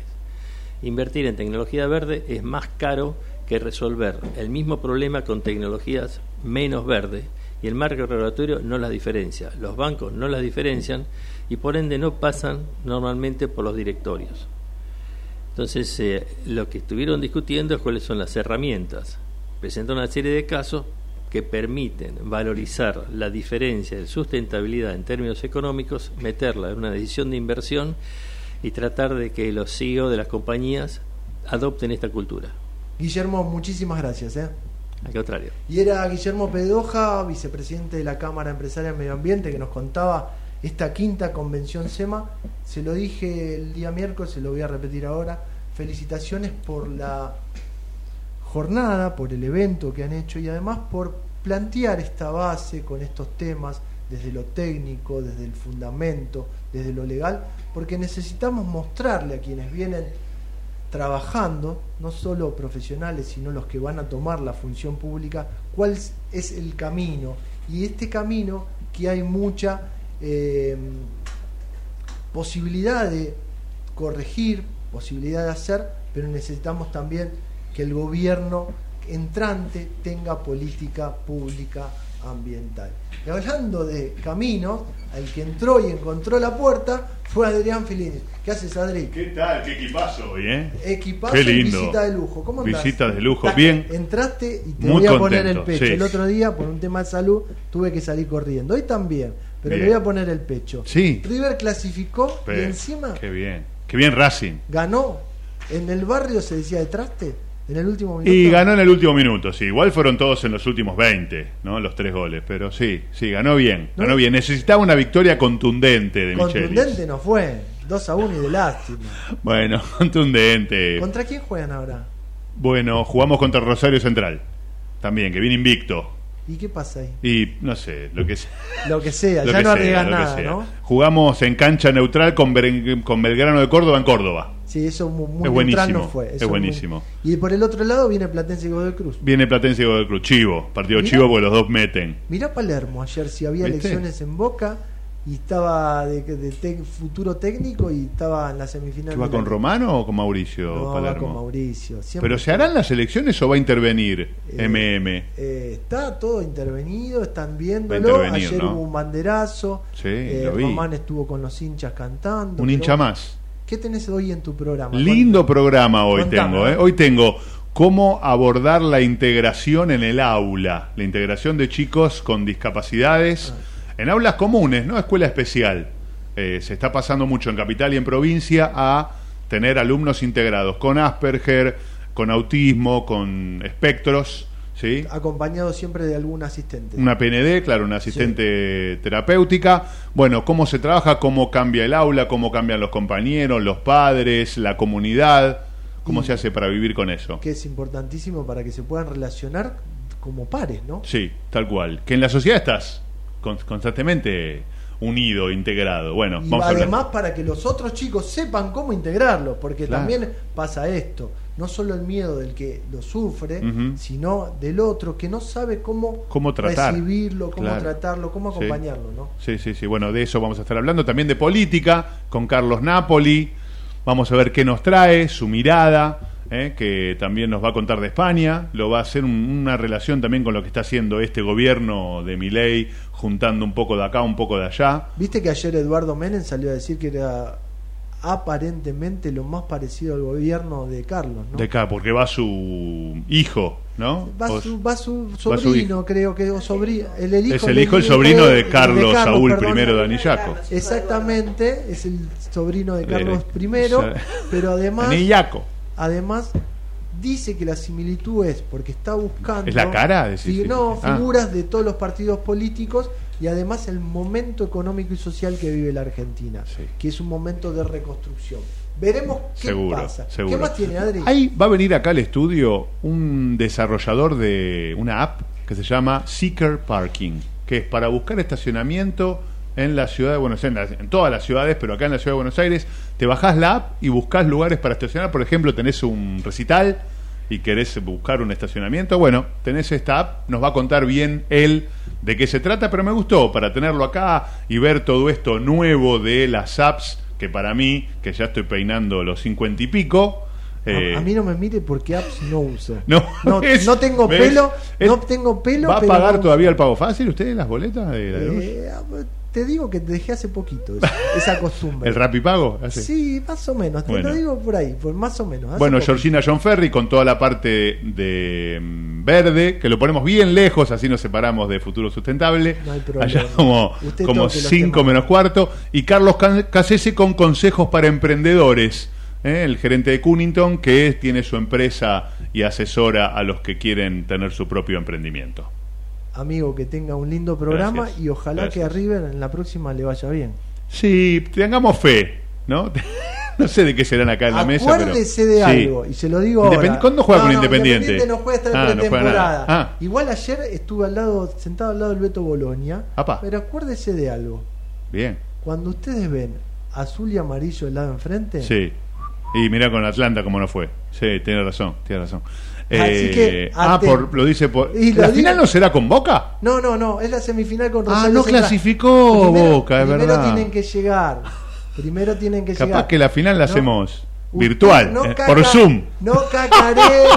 ¿Sabés que le compré para ver la Libertadores por tele? Le compré a un hincha de boca un plasma de 64 pulgadas. ¿Viste? La va a ver 10 puntos. Y bueno, Nati, ¿te das cuenta cómo son? La va a ver por la tele. Mientras tanto, los de Vélez y los del Rojo disfrutamos de las vacaciones. La séptima para el 2025, dijeron, porque el año que viene. Adri, eh, muy buen programa. Gracias. Lo dejo.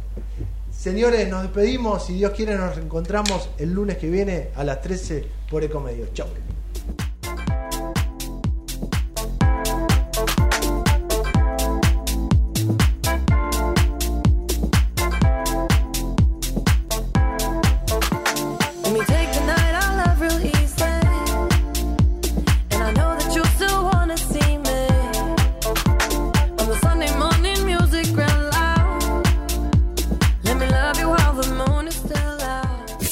Desde Buenos Aires, transmite LRI 224, AM 1220, Ecomedios